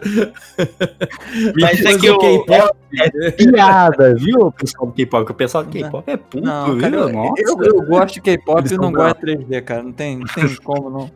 Não, é, é que o 3D que criaram é um falso 3D, né? É só uma mentirinha de óculos lá, você vê o negócio. O dia que criar holograma no cinema, o dia que vê holograma, aí vocês vão ver que é 3D de verdade. Lucas, você tá mutado, bro. Eu tô só não tô, saindo, cara. Ué. Então, Bruno, você tá corretíssimo. É, é, o dia que o cinema 3D for 3D igual é 3D no De Volta para o Futuro 2, aí a gente conversa. Nossa, verdade, né? Você lembra do. do como que era? Do, do Fred Krueger, do terceiro? O terceiro ou quarto filme também foi em 3D, não sei se você lembra disso. Eu não- assim como filmes de ET, eu não assisto filmes de terror. Eu, eu não vejo filme de Não, terror. não, eu não durmo. Eu não vejo filme de terror, primeiramente, pelo cagaço, mas segundo porque, velho, é tudo a mesma história, velho. Então, tipo, a família Sempre mudou tem a loira, a- sempre tem a loira que vai gritar pra dentro da casa, né? E o É, assassino vai pegar ela. casa, Sempre tem um amigo negro. casa e tem um demônio lá. O negro Foram da turma que é um cara divertido e morre primeiro. É, né? Puta, é mó- Gente, mó ó. racismo do cão isso aí. A maravilha do filme de terror é você rir, porque ele é mais comédia do que terror, entendeu? É, É, é, e eu dou risada na hora, mas na hora de dormir aí é. é, O problema é na hora de dormir depois, né? é, eu, eu assisti hoje. nunca me fez Ah. ter pesadelos. Ou, peraí. Ei, tá, tá cortando o teu microfone, Ô, meu querido. Tá cortando. Tá falando que o Adam Sandler nunca me fez ter pesadelos, mas peraí, peraí. né? O Nossa, credo. A dançando. meu medo é que, tipo, eu sou uma pessoa cagona. Aí, tipo, Ô, se eu, Pedro, se eu vi um filme de terror e fica passando uns malucos estranhos, igual o cara que tá passando atrás do Amaro toda hora na, na Sim. casa dele. Mano, É, fico. é o Robson. É o Robson. É, ele é tranquilo. Ele é tranquilo. o pessoal tá preocupado aí. É, não, mas então, vou- o que eu tava falando é, eu assisti um filme de terror hoje, é, ele é co-dirigido pelo Leonardo DiCaprio. Então, Ô, é um filme maravilhoso, cara. É um filme muito bom. Até agora eu não sei o que aconteceu, mas é muito bom. Não entendi o final. o que tá Não. rolando? O, fi- o filme todo é foda-se. Não dá pra você saber de fato o que, que tá acontecendo, o que, que não tá acontecendo e tal. É muito bom o filme. Ele não é de terror, ele é meio um thriller, é, meio foda-se, meio Leonardo DiCaprio mesmo, tá ligado? E muito bom, cara, muito bom. Só que eu não entendi, mas achei bom como mesmo assim. o filme? É, deixa eu dizer aqui, deixa eu buscar aqui no meu programa oficial, autorizado, Legalizado. legalizado, completamente abaixo da, da lei. Cadê essa merda? Nossa, essa ferramenta original aqui não está funcionando da forma que deveria. Será que venceu a chave dele? É, eu acredito. Ativação dele. Qualquer Pera coisa aí. você pode ligar lá na assistência, Amaro, já que é um produto 100% original. Exato. Tem, com, com certeza tem um atendimento 24 horas. Aham. É, Richard Jewell? Não, é de terror, você falou? É de terror, ter- terror. É só você adicionar teu cartão de crédito que tudo resolve magicamente. É um pequeno detalhe você colocando o cartão de crédito lá pra resolver. Pera aí, pera aí. Vai, vai. Eu, tô- eu vou lembrar aqui, ó. Eu vou lembrar. Delirium. Eu vou lembrar. Delirium. Delirium. Delirium. Delirium. Delirium. Esse Ah, filme bacana. é do caralho, mano. Bom saber. Não, ele falou que o filme é bom. É muito bom, muito bom. Com o Homem-Aranha, né? Ó, Ó, aqui eu tô lendo aqui no Homem-Aranha chat. não, é aqui, ó. com o Venom, o O Tom Hardy. Tobey Maguire. O Topper Ah! Grace. Ah, tá. Aquele, aquele loirinho que fez o, o Ed Brock. Esse cara? Não, não, é o. É o ele fez na, no- na trilogia do Tobey Maguire. Esse Topper Grace é o cara que fazia o The Seventh Shows, ele era o Eric. Ah, tá. Lembra que tinha é, no, no- no Homem-Aranha 3, que tem o Venom? Tem aquele Ed Brock que é, ma- ma- é, magrelo? Esse cara, Sim, sim. É esse cara? ele mesmo. Ah, É tá. o fotor desse delírio. Ó, tô lendo aqui no chat, ó. Pega essa aqui, ó. O Pedro parece o vendedor de tapetes persa da EBYTV, que fingia ser árabe. Viu? Fica Sacanagem. deixando a parte do cabelo, é isso que dá, tá vendo? É quarentena. Nossa, Ah, mano, mas tirou essa da profundeza do. Não, ele foi longe aqui. Foi longe pra cacete. Caralho! Eu nem lembrava da existência dessa porra. E essa piada Rio Pretense aqui, ó. Quando o Gabriel foi pra Rio Preto, ele viu o fantasma do Milton Verde, que ele pediu um copo d'água. Que pariu. Caramba. Essa, é só- essa é pra Rio Pretense mesmo. É. É muito boa, muito boa. Vamos Aí lá. tá no- nos níveis Michael Jackson do centro e afins. Ô, cara, Renato Jackson, cara. Renato Jackson, ele Renato passa lá na Jackson. frente do trampo. Ele passa lá na frente, eu grito lá. Uh! Ele faz uh! de longe também. Gente boa pra caramba, cara, velas, Renato Jackson. Muito bom. É lenda, né, de Rio Preto, né? Tipo o Carlinho da farmácia, é uma todas lenda. as paradas. Por, on- por onde anda a tia da sanfona, aliás? A tia da sanfona, vixe, faz muitos anos que eu não vejo. Nem aquela da Foi- foi panela, substituída eu loucão. Foi substituída pelo moleque do violoncelo. É, o, vi- o moleque do violoncelo é pra, pra Rio Pretense Nutella, né, velho? Rio Pretense raiz é da época da sanfona. Rio Pretense A velha raiz, da sanfona, na verdade, eles eram três, né? Aí foi morrendo, sobrou só ela. né? Eles são de Mirassolândia, se eu não me engano, ou perto de Mirassolândia aqui. Pais, lendas Rio Pretenses. É, aí eram, eram três. qual que é o lance? Eram três. Ela e o, e o marido dela, o irmão dela, sei lá o que que era, eles eram cegos. Aí tinha uma, terceira mulher que enxergava. Era que levava eles lá no centro. Isso quando era criança, tipo 30 anos atrás. Ela era a rainha, né, cara? Ai, bacana. Vamos lá. Próxima pergunta, então, aqui. Não, ô, ô, Léo, eu vou ter que sair agora, cara. 11h30. Vai já lá? Tá muito tarde já. Preciso Então, tá bom. Eu vou deixar, deixar conectado. Quando acabar é só vocês desconectarem, normal, beleza? Do, Beleza, galera, o Juca tem um- uma emergência de trabalho aí pra ele resolver, então a gente vai continuando a live aí. Obrigado, Juca, ter participado até agora aí. Valeu, um abração aí, obrigado Boa pela ajuda noite. na live de hoje. Boa Abraço, noite pra gente. você, Boa Juca. noite. Boa noite. Obrigado. Até mais. Boa noite. Como é que eu saio aqui? Vamos lá, vamos continuar aí, ó. Ficou a cara do Juca, ficou a cara do Juca adolescente aqui no lugar, velho. Maravilhoso. Ai, vamos lá, pergunta número 9, então vamos lá. Pergunta da grande Nanda Takshi. A Nanda Takshi é cosplayer, ela faz bastante cosplay bacana. Ela é, chama. é, ela é. Putz, agora olha só eu falando da pessoa e esqueci o nome do, do, do perfil dela no, no, no Face. É, de, de cosplay. Mas ela faz cosplay muito bacana, a gente já compartilhou na nossa fanpage algumas vezes aí. Ela é muito. Ela participa de vários campeonatos de cosplay. E ela mandou uma pergunta bacana aqui pra gente. Vocês têm muitas coleções de HQs? Fale um pouco do motivo das suas coleções. Eu acho que da turma que eu acho que só eu tenho coleção de HQ, né? Ou Mas ô, o Gabriel tem uma pequenininha aí também, né? É bem pequenininha, mas, tipo, eu não. Coleção, pra mim, é uma parada que você segue uma, uma série. Tipo, eu tenho uma coleção de, de mangá do, do Naruto, tá ligado? Se eu falar coleção, eu só tenho aquela coleção da, da, da Marvel, os clássicos dos Vingadores lá. E o Uhum. resto é HQ que eu fui comprando quebrado, assim, tipo, ótimo, essas paradas. O, o motivo da coleção que eu tenho, da única coleção que eu considero coleção, que é, é Histórica Marvel, coleção Histórica Marvel. Ah, você tem essa também, né, Léo? Tem. É, tava muito barato. e eu. Tá certo. E, e o resto das que eu compro quebrado é que, tipo, geralmente eu, eu sempre pesquiso aquela HQs essenciais pra você ler antes de morrer, tal, tal, tal. Aí Tá eu vou certo. na Amazon, tá barato, eu compro. tá? Não, tá certo, pô. Não, mas assim, ó, é, de- hoje em dia, né? Hoje em dia não tá compensando mais você pegar uma parada assim, ó, do, do número um e pra sempre. né? E é, e é- é muito difícil isso daí também, porque, tipo, acho que eu, eu tinha visto um podcast antigamente do pessoal do Debaixo da Ponte Cast falando sobre coleções e tudo mais, que o prazer de você colecionar essas paradas é tipo, na época que você ia lá na, na banquinha de jornal esperando sair a próxima edição, sabe? Enchia o saco da tiazinha, ela falou, vai sair quando aí, ó, a edição 2, não sei o que. Esse é o prazer de colecionar. Hoje em dia, ter coleção é fácil, velho. Se eu quiser, eu vou lá e compro tudo, todos os mangás do Dragon Ball junto já no- na, na Amazon, tá ligado? Então, sei lá. Coleção é questão de dinheiro, então.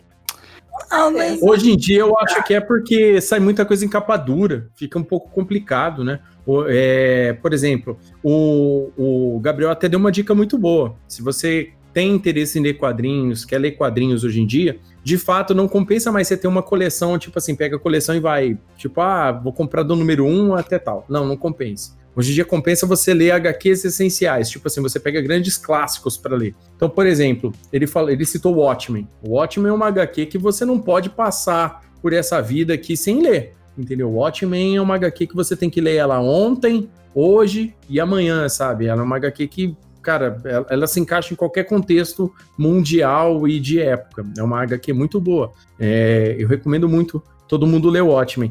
É Cavaleiro das Trevas do Batman, ó, que é o quadrinho que mudou todo, todo o mercado de quadrinhos mundiais em 86, entendeu? É uma HQ incrível. É, a gente lê ali, por exemplo, também é, é O Homem de Aço, de John Byrne, que a gente falou no último cast sobre isso. Então, é, na verdade, tem muitas HQs que você não precisa pegar uma HQ, você pega umas HQs principais que acabam até te contextualizando. É lógico, existem certas HQs, principalmente da Marvel, que você não consegue ler elas separado sem você estar sabendo o que está pegando antes. Né? Em sua grande maioria, a Marvel tem, tem isso por quê? Porque a Marvel não teve reset né, de universo. A tentativa que eles te- tentaram fazer nos anos 90 de um reset deu completamente errado e eles esqueceram isso. Abandonaram o barco do reset e, e continuaram no universo normal.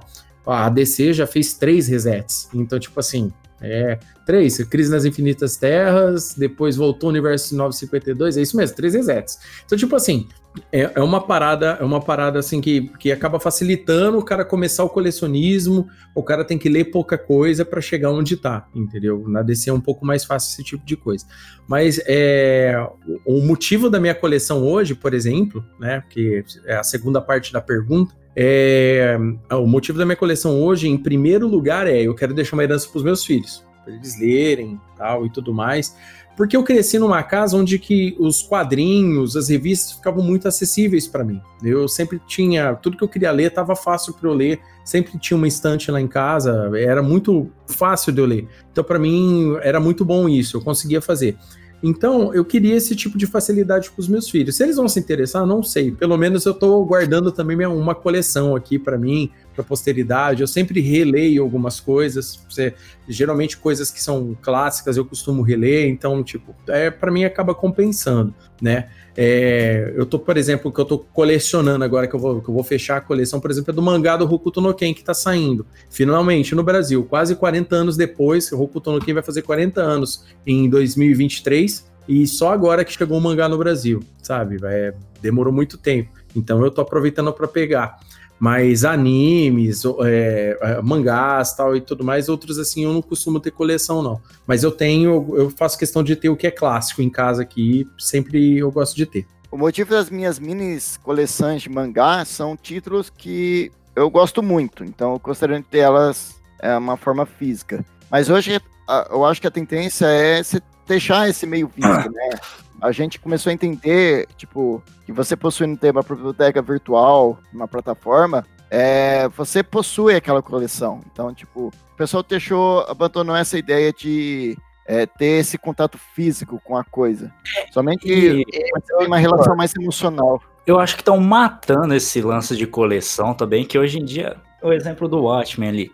O Watchmen é 10 edições que você comprava, não sei o que, e hoje em dia você compra tudo já junto, sai mais barato do que você comprar tudo. Então acho que coleção assim, classicona, mas pra quem quer, gosta mesmo da parada. Eu gosto pra caralho de Watchmen, é o primeiro filme de herói que eu vi, primeira HQ que eu fui atrás de ler, tudo mais. Mas, tipo, pra mim era bem mais viável já comprar a edição que vem tudo compactado, bonitinho, sabe? Exato. Então, Uhum. sei lá. Acho que hoje em dia estão deixando isso mais, até por conta do acesso à informação ser mais fácil e tudo mais, já fazem isso pra ter mais praticidade.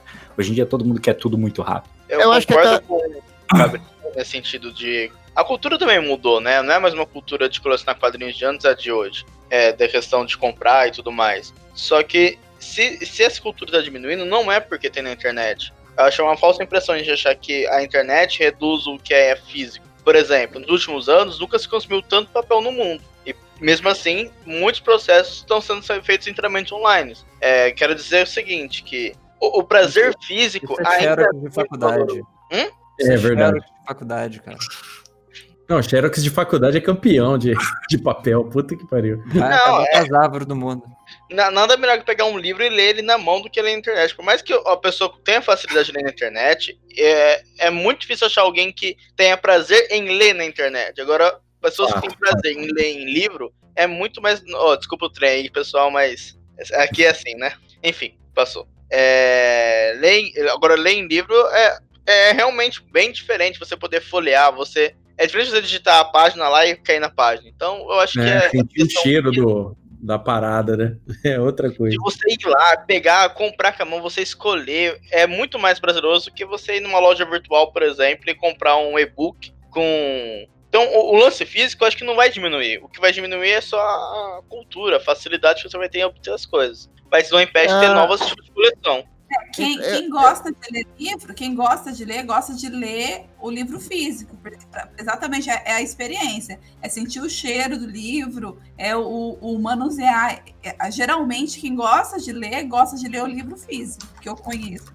É, gente. Não, é- mas eu acho que vai ter uma PDF tendência foda. que, para as próximas gerações que estão totalmente envoltas na tecnologia, é, que não vão ter uma biblioteca tipo assim, não vão ter essa estante cheia de livros à disposição para ler, mas vai ter a, a Amazon eh, de e-books. Então, eu acho que talvez esse senso de uh, prazer por ter o físico mude, porque vai mudar essa, esse pensamento que é, o virtual não é uma coisa distante de nós. Uh, mas, igual eu falei, eu somente eu tenho, eu acho que hoje em dia, a coleção, você compra o box bonitinho, é muito mais um, um, um produto de, tipo, de teu coração, um produto, tipo assim, de um item sentimental que você tem na tua prateleira, do que realmente ter um livro para você ler realmente. Porque quando você quer um ler só por ler, você geralmente você pesquisa na internet, entendeu? Mas é ah. esse o ponto, que a, quem produz esse material e vai continuar produzindo ainda por muito tempo, é, produz não pelo pela pessoa consumir aquilo, qual é na internet, se oferece em larga escala para consumir, mas sim para a pessoa ter a experiência. Esse é o valor agregado do produto. A, a, o investimento vai ser para ter a experiência. Tanto é que tá voltando a ter coleções de discos de vinil. Cada vez agora começou a subir o mercado de discos de vinil, por quê? Porque agora é a experiência que manda e não o consumo como era antes. E é isso que vai, ser, vai fazer perdurar o colecionismo. A experiência ah, é. de ter, ter, é. ter aquilo com você. Eu, não, eu falo, vai continuar, só que, tipo, o pessoal não vai ter, tipo, um, uma estante de uma parede inteira cheia de livro hoje em dia. Vai ter, tipo, títulos selecionados, entendeu? Por afeto. É, eu acho dificilmente o pessoal, porque a, as casas em geral estão diminuindo, o tamanho das famílias estão diminuindo. Então, é, aquela estrutura, tipo assim, ter uma biblioteca pessoal, aquela ideia, eu acho que está se diminuindo. Na... É, o Pedro falou um negócio de afeto também. O que eu tenho ali, eu tenho um problema sério que eu demoro muito para refazer alguma coisa. Se eu assistir algum filme, eu não tenho interesse em reassistir ele rapidamente. Se eu li algum livro, eu não tenho interesse em ficar relendo ele sem parar. Então, tipo, o que eu tenho ali, o Watchmen, tipo, Watchmen, a, é, Piada Mortal, as paradas, eu li tá ali uma hora ou outra, daqui um tempão, talvez vou ler de novo, mas tá ali no meu valor sentimental, sabe? Não é, é aquela exatamente. Relendo, é, o, eu acho muito bacana, né? O, o, como, como o colecionismo né? Ele, ele, ele, ele gera nas pessoas, por exemplo, é, quem sabe aquele, aquela vontade da pessoa aproveitar, quem sabe, as promoções, esse tipo de coisa. Uma coisa que eu concordo plenamente com o Bruno. Eu prefiro mil vezes pegar na mão. Não sei se é porque eu gosto de pegar na mão, sentir o cheiro do papel, sei lá, cara. Não sei se eu acostumei ser dessa forma. É porque ler em PDF, ler essas paradas, cara, me dá um sono do cão, cara. Não sei se força muito a vista, não tenho esse costume e tal. Eu prefiro ler na mão mesmo o, o, o, o quadrinho tal e tudo mais.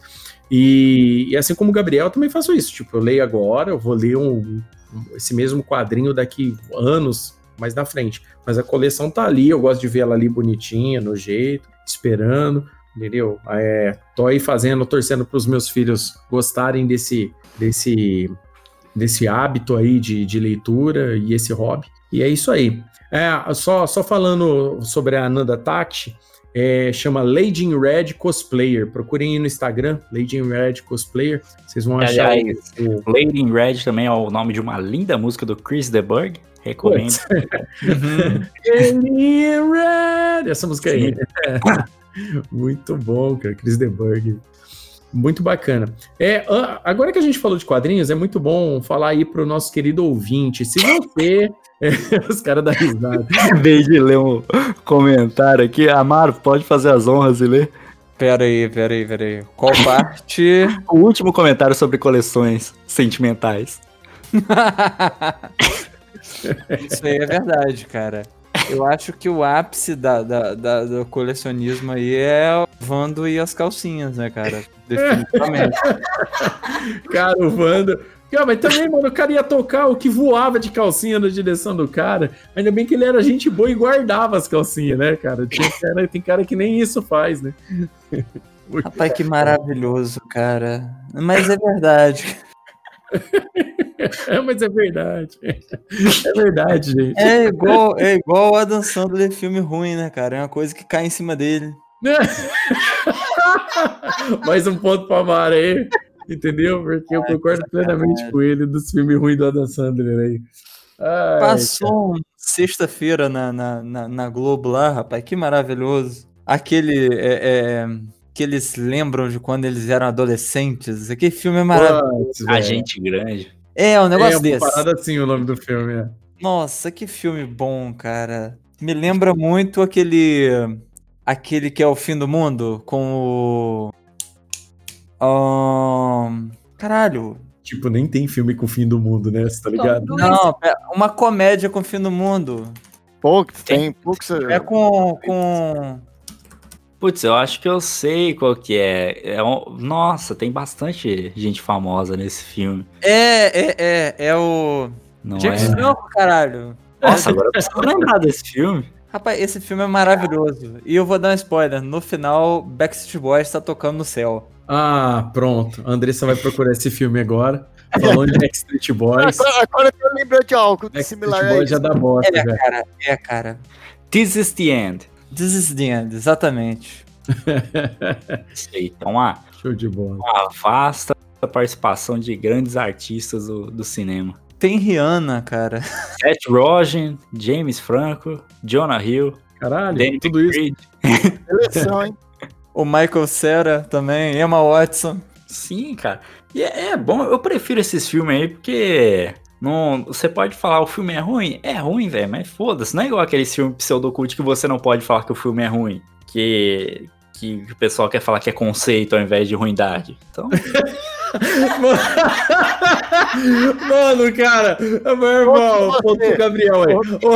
Essa parada, é- cara, é, cara, mais pura verdade, Gabriel. Se tem uma parada que eu fico putaço, é isso. O negócio é ruim, não presta. O cara, é, você tem que entender o conceito. Ah, mano, conceito cacete. Que nem essas artes modernas. O cara vende, o cara quer 5 milhões de dólares no, quarto do, no quadro do cara, só porque ele pintou jogando tinta na boca e cuspindo na tela, velho.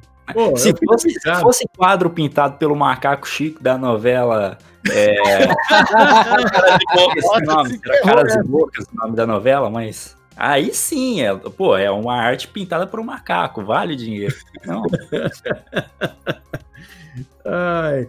Vamos lá, querido ouvinte, gostaria de lembrar uma, uma coisa muito importante para vocês. A gente estava falando de quadrinhos aqui, então toda vez que vocês forem comprar quadrinhos, não se esqueçam, vão lá no site do Crossover Nerd, tem um link para Amazon para pegar promoçãozinha na fanpage da, do Crossover Nerd todo dia. Ou um dia sim, um dia não, a gente consegue colocar promoção de quadrinhos para vocês, para vocês comprarem pelos nossos links, tá bom? Fazendo isso, vocês nos ajudam e nós ajudamos vocês com promoções. Olha que legal. Olha que bacana. E, se você tá gostando aqui dessa live, tá? Em primeiro lugar, compartilhe com seus amigos, né? Apresentem o- a equipe Crossover Nerd e o nosso podcast, o Crossovercast, que a gente tá gravando aqui ao vivo com vocês vendo a gravação, é, para os seus amigos. Está em todos os agregadores aí, Spotify, Google Podcast, Castbox, Deezer, iTunes, tá tudo, tudo quanto é lugar tem o Crossovercast. Então, compartilhe com seus amigos, apresentem para eles. E caso vocês gostem, se sintam, se sintam confortáveis com isso, vocês podem fazer um apoio financeiro para o Crossover, uh, Crossover Nerd a partir de R$ reais no Catarse. www.catarse.me crossovernerd, barra crossovernerd, desculpa, ou e também no Padrim, www.padrim.com barra crossovernerd, tá bom? E lá tem uma lista de recompensas para quem é apoiador nosso. Dentre essas listas tem, tem grupo fechado, tem o que, que é meio padrão, né? Grupo fechado, é, sorteio, brindes, participar de um crossovercast aqui com a gente como debatedor, né? Então, se você se sente confortável, gosta aqui do nosso trabalho, então, por favor, seria uma honra ter o seu apoio conosco. Beleza? Vamos para décima e última pergunta aqui de hoje. vamos lá. Vamos lá. Essa pergunta foi mandada pelo pessoal do podcast Pod Rock, né? Que é o melhor podcast de rock que, que tem no Brasil hoje em dia, no- na minha opinião. Muito bem feito esse, esse podcast, muito bem trabalhado, com, alto- com assuntos muito bacanas referentes ao rock and roll. Eu recomendo fortemente para vocês. Vamos lá, a pergunta deles foi: queria saber qual o filme mais esperado por vocês para 2020? Entre parênteses, se é que ainda vamos ter lançamentos esse ano. E aí, meus queridos, quem quer começar respondendo aí? Antes de mais nada, achei ele bem otimista. Né? Concordo, concordo. Com certeza, um cara bem otimista aí. o pessoal tá É, com só na Netflix agora, não? É, então, fica complicado, né? Tem, tem que ser otimista. A grande verdade é essa. Tem que ser otimista. Não dá pra gente ficar também na deprê por causa dessa, situa- dessa situação. Tem que esperar uma melhora, né? E aí, alguém tem algum filme que ainda espera pra esse ano? É, eu, eu tava na esperança do Top Gun Maverick, que pra Nossa, eu ia falar a mesma coisa. cortar esse ano. Mas se não sair, pode acabar 2020 logo. É, tem o Velozes e Furiosos 9, né? Com, Eu tava com esperando. The Rock e o Jason Statham. E, e tem também é, Um Lugar Silencioso, né? Famoso A Quiet Place aí, 2, que é um filme de terror muito bom que vocês vão adorar, que vocês vão. Meu, meu medo é... essa pandemia sem estreia, é acumular muito filme de Velozes e Furiosos e no ano que vem ficar o ano todo só tendo Velozes e Furiosos em cartaz. O que vai um aumentar, o que vai aumentar a taxa de acidentes, né? Sim, só o, o pessoal tentando dar zerinho no estacionamento do cinema. O pessoal vai aproveitar que o estacionamento tá vazio, tá ligado? Rapaz, dar um lockdown pra usar a rua vazia. É, eu, pessoalmente, tava esperando o Lugar Silencioso 2, que o primeiro é um filmaço. porra, eu que re- filmaço, né, bicho? Pode falar, Pedro, pode falar. Pode falar. Top Gun, também. Mas, e eu acho que o único filme que a gente vai conseguir ver talvez seja Avatar 2, porque tá na uma área segura, é, não foi interrompida as filmagens, na Nova Zelândia, sem problemas de filmagem para o Cameron. Então, eu acho que é isso que ainda tem que contentar. O pessoal tá comentando aí que tava esperando da, da belíssima Bundas de Porco, falando que tava esperando o remake do Caça-Fantasmas, porque nesse remake eles regularam o carburador do Ecto 2, tá facilitando a filmagem. Sacanagem, velho. Ai, velho. Ó, eu, eu, pra esse ano eu tava esperando o, o Maverick, né? O Top Gun 2. Eu acho que era o filme que eu mais queria assistir esse ano. E o Mulher Maravilha 1984, né? Os dois filmes que eu queria pra ver esse ano. Não era mais. Né, não, Viúva Negra, eu não tava, não tava assim, ah, tal e tudo mais. Mas o, o- os dois filmes que eu tava esperando pra esse ano são esses aí, e não sei não. Como que vai ser, não. Amanhã é uma peça 3? Brincadeira. Puta que pariu, nem fudeu. Esse já teve, né? Já? Eu fui assistir. Ah, Eu três já, é verdade. Minha- É muito bom, cara, propósito. Adoro Paulo Gustavo. Não, o cara é um Beijo, bom Paulo ator, Gustavo. velho. Aquele cara é fera. Aquele cara Ele é é maravilhoso. A mãe dele também. Aliás, aliás, eu acho mil vezes ele. Eu acho ele muito melhor. Eu acho ele muito melhor que o Leandro Hassum. Entendeu? Porque o Leandro Hassum não é bom fazendo nem Cara, ele mesmo. Porque ele é ruim Muita demais. bariátrica. Eu Exatamente. acho melhor que até que o Adam Sandler. Como o Aí- Bruno não entendi. Aí tá fácil, né? Eu acho ele melhor, inclusive, que o Adam Sandler. Olha, olha pra minha câmera aqui, ó. Porra, né? né? Pelo amor de Deus. Qualquer Ele um é- é melhor que o Adam Sandler. Mas Deus me livre, que rapaz. Todo mundo, todo mundo Ele é melhor que o Didi. Ele não é melhor que o e Zacarias, que os dois. Nem Rapaz. Não, porque foram os que morreram, cara. Foram os que morreram. Eles não deram sorte nisso. Mas, cara, sinceramente, ele é a melhor coisa que aconteceu aí recentemente nesse mundo aí específico do. Humor nacional onde aí. isso- É humor nacional. Isso é humor nacional. Meu Deus, humor nacional é só isso aí. Rapaz, então, É. choque de cultura é melhor do que tudo. Então, É, o choque de cultura é. Mas a gente tem aqui um, um- um humorista emergente aqui, né? Que é o, que é o Gabriel, né? Ver Ó, como Gabriel, aí. do Cine Viral aqui. eu tô, tô apostando todas as minhas fichas no Gabriel. Putz, Eu tá também. É, exatamente. Ele, na linha de fone dele, vai ser um fone pra você simplesmente não falar com as pessoas, que é muito bom. É, e basicamente isso, cara. O cinema nacional virou isso. Verdade. O- a bariátrica tá acabando com o humorista no Brasil. A gente não, a gente não tem mais humorista de peso, né, cara? Mais um ponto É. pro Gabriel, pode pôr. Não, não é pesado não, é leve agora. É, Pois é. Um ponto pro Bruno agora. Um ponto pro Bruno. É leve. Cara, faz todo sentido, né? Porque quando os caras é gordo, eles parece que é mais simpático, né? Depois que emagrece, os caras dá até asco dos caras, né, meu? porque gordo é amor, né, rapaz? Você olha o gordo, você, você olha que fofinho. Ele não É. pode fazer mal nem uma flor. Aí, nunca- pô, ele emagrece, ele fica todo pelancudo, pendurado. Aí você vê ali que provavelmente tem alguma coisa Mas hospedando o- naquela carcaça. O Leandro É, Hassum não tá é. Leandro Hassum tá shapeadão, ele tá fazendo exercício e tudo mais. O problema é que não, não é mais o Leandro Hassum que, que eu tinha a visão. Era. Um cara mais feliz. Parece que ele era mais feliz antigamente, sei lá. É o, é o carboidrato que certeza, deixa a pessoa que feliz. antes. O... Mas é isso. Qual que era o assunto mesmo? Ah, a gente, Carboidrato. a gente é tava o, que, o filme que tá esperando pra esse ano. É, realmente. É isso aí, o que eu tava esperando era o Top Gun Maverick, eu nem lembrava que, que filme mais ia sair esse ano. Porque o que eu tô esperando é só terminar vivo esse ano. Então, Acho que a maioria tá Tá todo mundo esperando isso. É questão de prioridade, né? Prioridade. Bacana. Vemos também, né? Tem acontecido ultimamente, dá um filme já, a, o mundo. É, Um episódio de Black Mirror já. sim, é muita coisa acumulada. Só em 2020 já tivemos é, ameaça de terceira guerra mundial, a gente já teve pandemia, tá tendo Incêndio volta, em é. incêndio. Vulcão e erupção. Nossa, velho, alienígena. assassinas.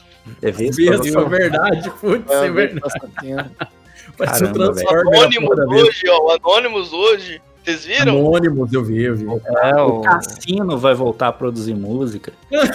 Cassino, puta que Sim. pariu, velho. Essa é só pra quem cresceu nos anos 90, hein? Você vai ver que a banda Cassino, velho. Pelo menos uma boa notícia em 2020. Grande Cassinão. Ai, bacana. Ai, ai. Show de bola. É isso aí. Acabaram-se as perguntas. Vamos ver se a galera no chat escreveu mais alguma parada bacana aqui. bu- bundas de porco tem alguma coisa Bundas de pra porco. ele tem- É, é Deixa eu só mandar um chance. abraço aqui, ó, pro, pro, pro Marcelo da Batcaverna, do canal Batcaverna do YouTube, já participou aqui com a gente do Crossovercast, aqui no, no episódio dos 80 anos do Batman. Eu gostaria de mandar um abraço pra ele, obrigado. Aí, ó, beijo pra você, que você é um cara muito gente boa, gente fina demais. É, ótimo canal de YouTube sobre Batman, a Batcaverna. É, gostaria de mandar um abraço também aqui pro Edu Moterani, que apareceu aqui. É, gente boa pra caralho aí, conhecerei do World of Warcraft também aí, gente boa, obrigado pela presença. Obrigado pela presença da Amanda, que tá aqui desde o começo da live, do Bunda de Porco aí Participou da também última também. participou da última live também. Muito obrigado pela presença. Tá aqui sempre ouvindo também. Obrigado a todas as pessoas que entraram aqui na live, deixaram uma mensagem, trocaram uma ideia, ficaram aqui assistindo com a gente. É, então vamos finalizar. É, Andressa Palmieri, dá um tchauzinho pra galera, um- um- um- uma mensagem de felicidade para todo mundo aí. Não, só tenho que dizer boa noite. Vamos torcer para essa pandemia parar e a tempo da gente ver algum filme no cinema, né? Liberarem pelo menos algum tipo de acesso, porque por mais que tenha é, sistemas de streaming, é, driving e tudo mais, a experiência do cinema é a experiência no cinema. E eu gosto. Vamos lá. Pedro Fusaro, suas considerações finais, um tchauzinho pra galera. Pedro, Pedro, acabou a bateria do, do fone? Essas Então, tecnológicas, sacanagem. olha essa aí. Voltou agora, voltou. Aí, Aí, conexão voltou. voltou. Então, depois desse perrengue, adeus, é, queridos. Ah, Eu achei que ele fosse falar adeus vida, você tá ligado? eu estou indo.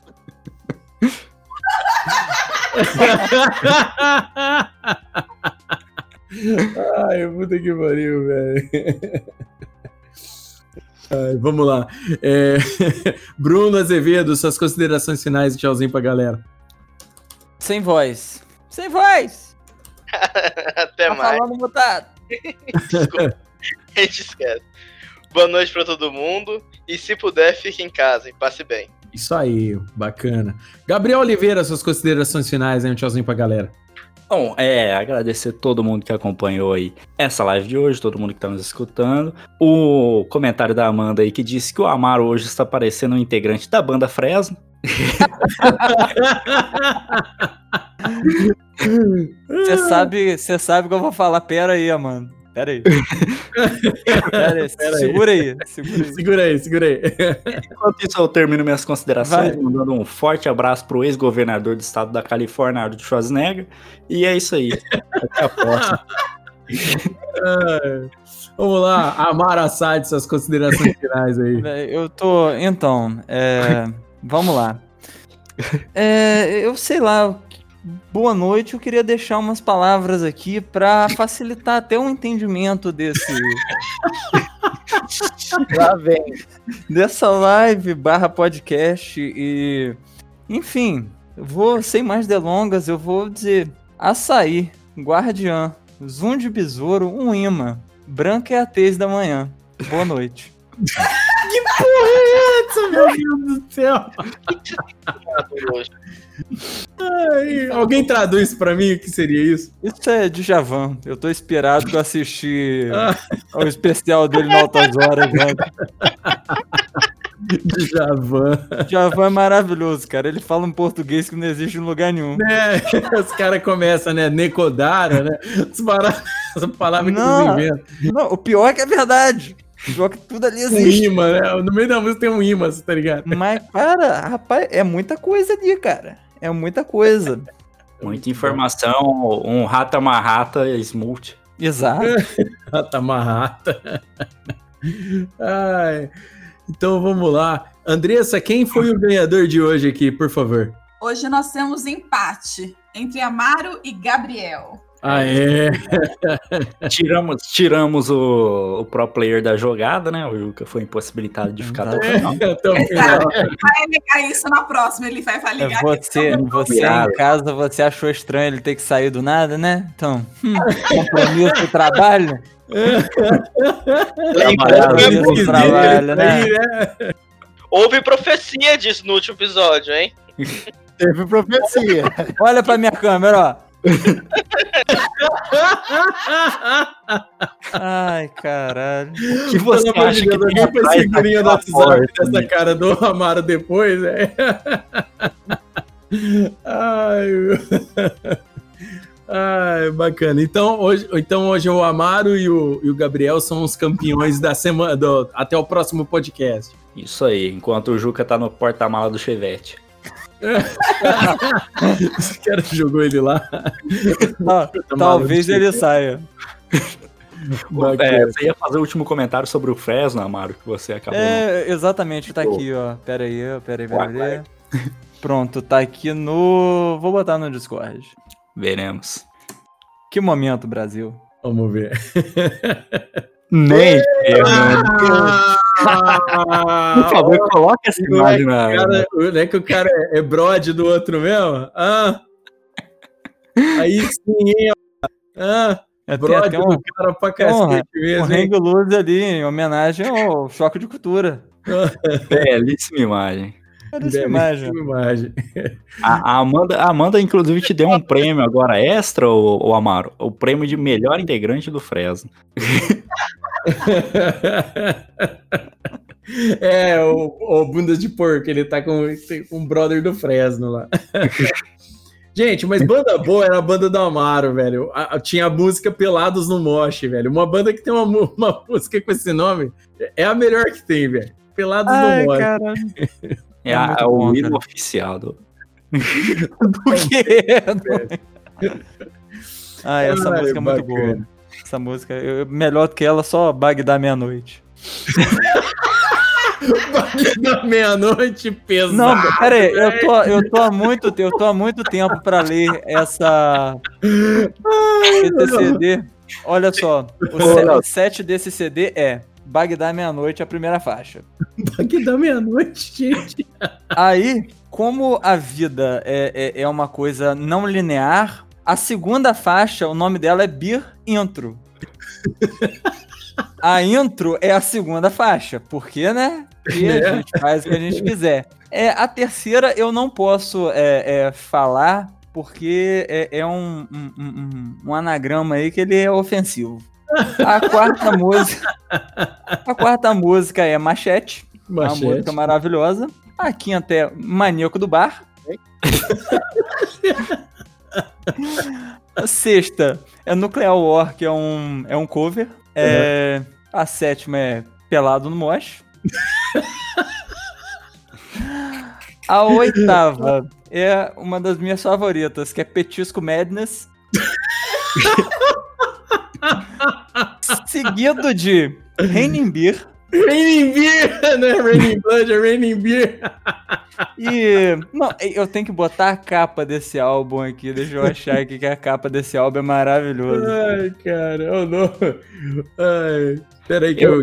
Deixa eu pôr a imagem aqui do... Do, Eu- do Marco Fresno enquanto isso, peraí. Isso. Enquanto isso, eu queria também compartilhar as lindas músicas de uma banda rio-pretense de hardcore chamada Tatuagem de Carpa, que também não fica pra trás nos nomes de músicas aí no CD deles, que se chama Satisfação Garantida ou Foda-se. É... e aí, vai a set list desse, desse CDzão lindo. É, a primeira chama-se Satisfação Garantida ou Foda-se. Faixa 2, Ateu de Horóscopo. 3, Eu Odeio Universitário. 4, Cidadão de Bem Conservador, que a, fra- a, a música tem uma frase só, que é Ai Papai. É, Faixa 5, As Três Fases do Eu Lírico do Sertanejo Universitário. A faixa 7 tem um nome lindo também, Straight Edge Não Praticante. É, Caralho!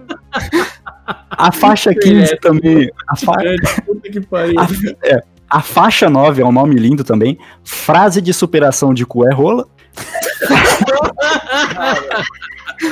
Eu tô pulando as faixas aqui. A faixa 15 também é muito boa. Brasileiro não é malandro, você que é otário. Muito bom, muito bom. E, a- e o, tem 21 faixas, o nome da última é Satisfação Garantida ou Foda-se, parte 2. Recomendo muito esse álbum. É, Como que é o nome da banda, Gabriel? Tatuagem de carpa. eu acho tudo bom nisso, cara. Uma- Melinca, Muito pelo bom amor de Deus. velho. É, Eu vou, isso, vou mostrar aqui o broche dele. Aí a imagem, ó. Essa é a a imagem da- aqui do, do Amaro com, com o brother do Fresno aqui, ó. Olha que Tô beleza. mostrando Logo aqui, ó, essa- Cigano Igor, né? Eu tô mostrando aqui na webcam, ó. Essa é a logo da banda. É um unicórnio com uma tatuagem de carpa na bunda. Muito boa banda. Recomendo a todos vocês. Caralho. Mas é, é, é, essa música aí de uma frase só me lembrou uma música de uma banda de grindcore aqui da minha cidade, que o nome da banda é Clássicos Eternos, que eles têm uma música é, chamada De Mil Passará, de Dois Mil Não Passará, Puta que pariu. que a letra da música é Passou.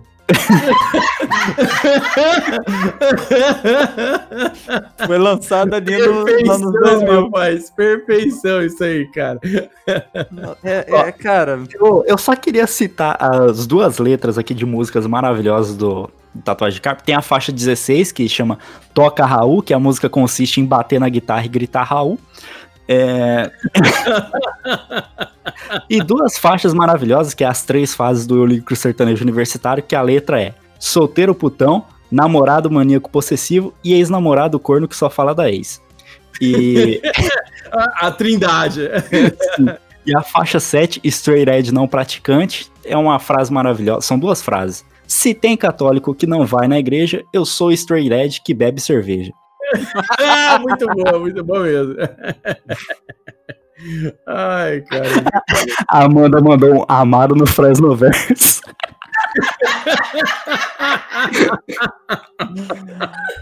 caralho.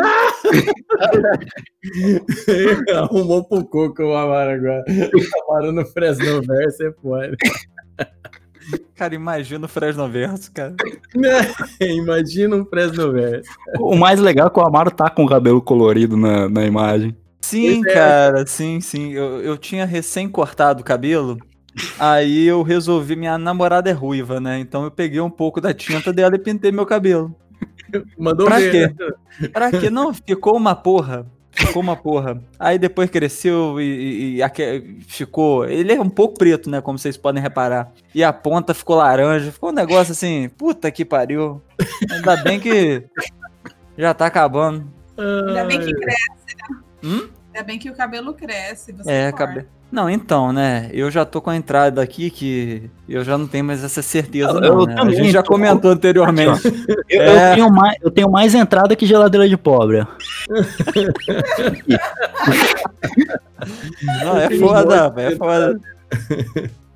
É foda, mas é Ô, normal. Gabriel, rapaz. faz uns dias que eu não te vejo por causa do isolamento. Você tá bombado, velho. Ah, Eu tô.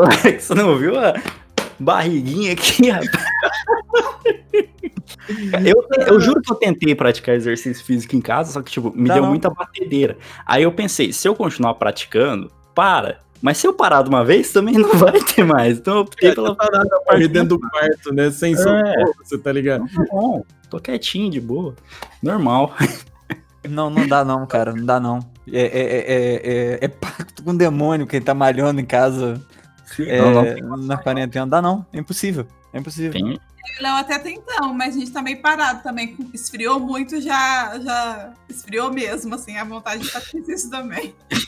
Não, eu, eu tava, eu tava o próprio em off tomando banho gelado no frio e fazendo as porra toda, mas porra, não dá, cara. Eu não vou subir o Everest, pra que, que eu tô fazendo essa merda? É, mesmo, é quieto pra lá É. isso aí. Bacana, galera. Então é isso aí. É, vamos encerrar aqui hoje. Muito obrigado, equipe Crossover Nerd, por todos aparecerem hoje aqui, todo mundo com webcam aqui, pra galera ver é, o nosso desenvolvimento social aqui, como é que tá todo mundo. Antes, antes eu só queria fazer um comentário. O Amaro falou: não vou subir o Everest, não sei o quê. Se você aí que paga de papo porque tá fazendo exercício físico, falando, porra, que é nível militar, quer fazer treinamento militar real, porra, vai varrer a calçada, vai cortar a cana, sei lá, que é, isso que o militar anda Vai, fazendo. vai vacinar cachorro, né? É assim que o serviço militar tá no Brasil hoje. Capinar, rapaz. É. Eles deixam o mato crescer de propósito pra ter que encapinar. Bater pra... pra ter que encapinar, isso aí, ó. Gostaria de mandar um Não, abraço é- pro Daniel, que trabalha comigo, que fala que na época do tiro de guerra dele, eles faziam é, treinamento de jogos de guerra. Aí eu falo pra ele truco. Eu falei porque não tem como fazer jogos de guerra onde que você tem que capinar quintal, você tá ligado? Não tem... o terreno não dá pra você jogar. Com enxada, É jogos de guerra não tem jeito. Ai, É bacana. maravilhoso, cara. E é sempre um terreno enorme. Aí ao, longo do ano você vai vendo aquele mato ficando alto. Aí chega um momento que ele some. Né? Do nada. Rapaz. pra quê, Ah, né? Queria mandar um abraço pra galera aí do tiro de guerra. Não fica chateado, não. A gente faz essas piadas, É e aí. quando a gente não faz o tiro de guerra, a É, gente Não zoa. vem com a enxada pra cima da gente, não. É, por favor. então vamos lá. É, eu gostaria então de agradecer a presença de todo mundo que veio assistir a nossa live hoje. Obrigado mesmo. É, logo, logo a gente disponibiliza o podcast em áudio no- nos agregadores. A live já vai ficar aqui no Facebook para vocês assistirem a hora que vocês quiserem, tá bom? Muito obrigado e espero que as perguntas estejam respondidas a contento para vocês, tá bom? Muito obrigado a todos e até o próximo Crossovercast. Tchau! Tchau!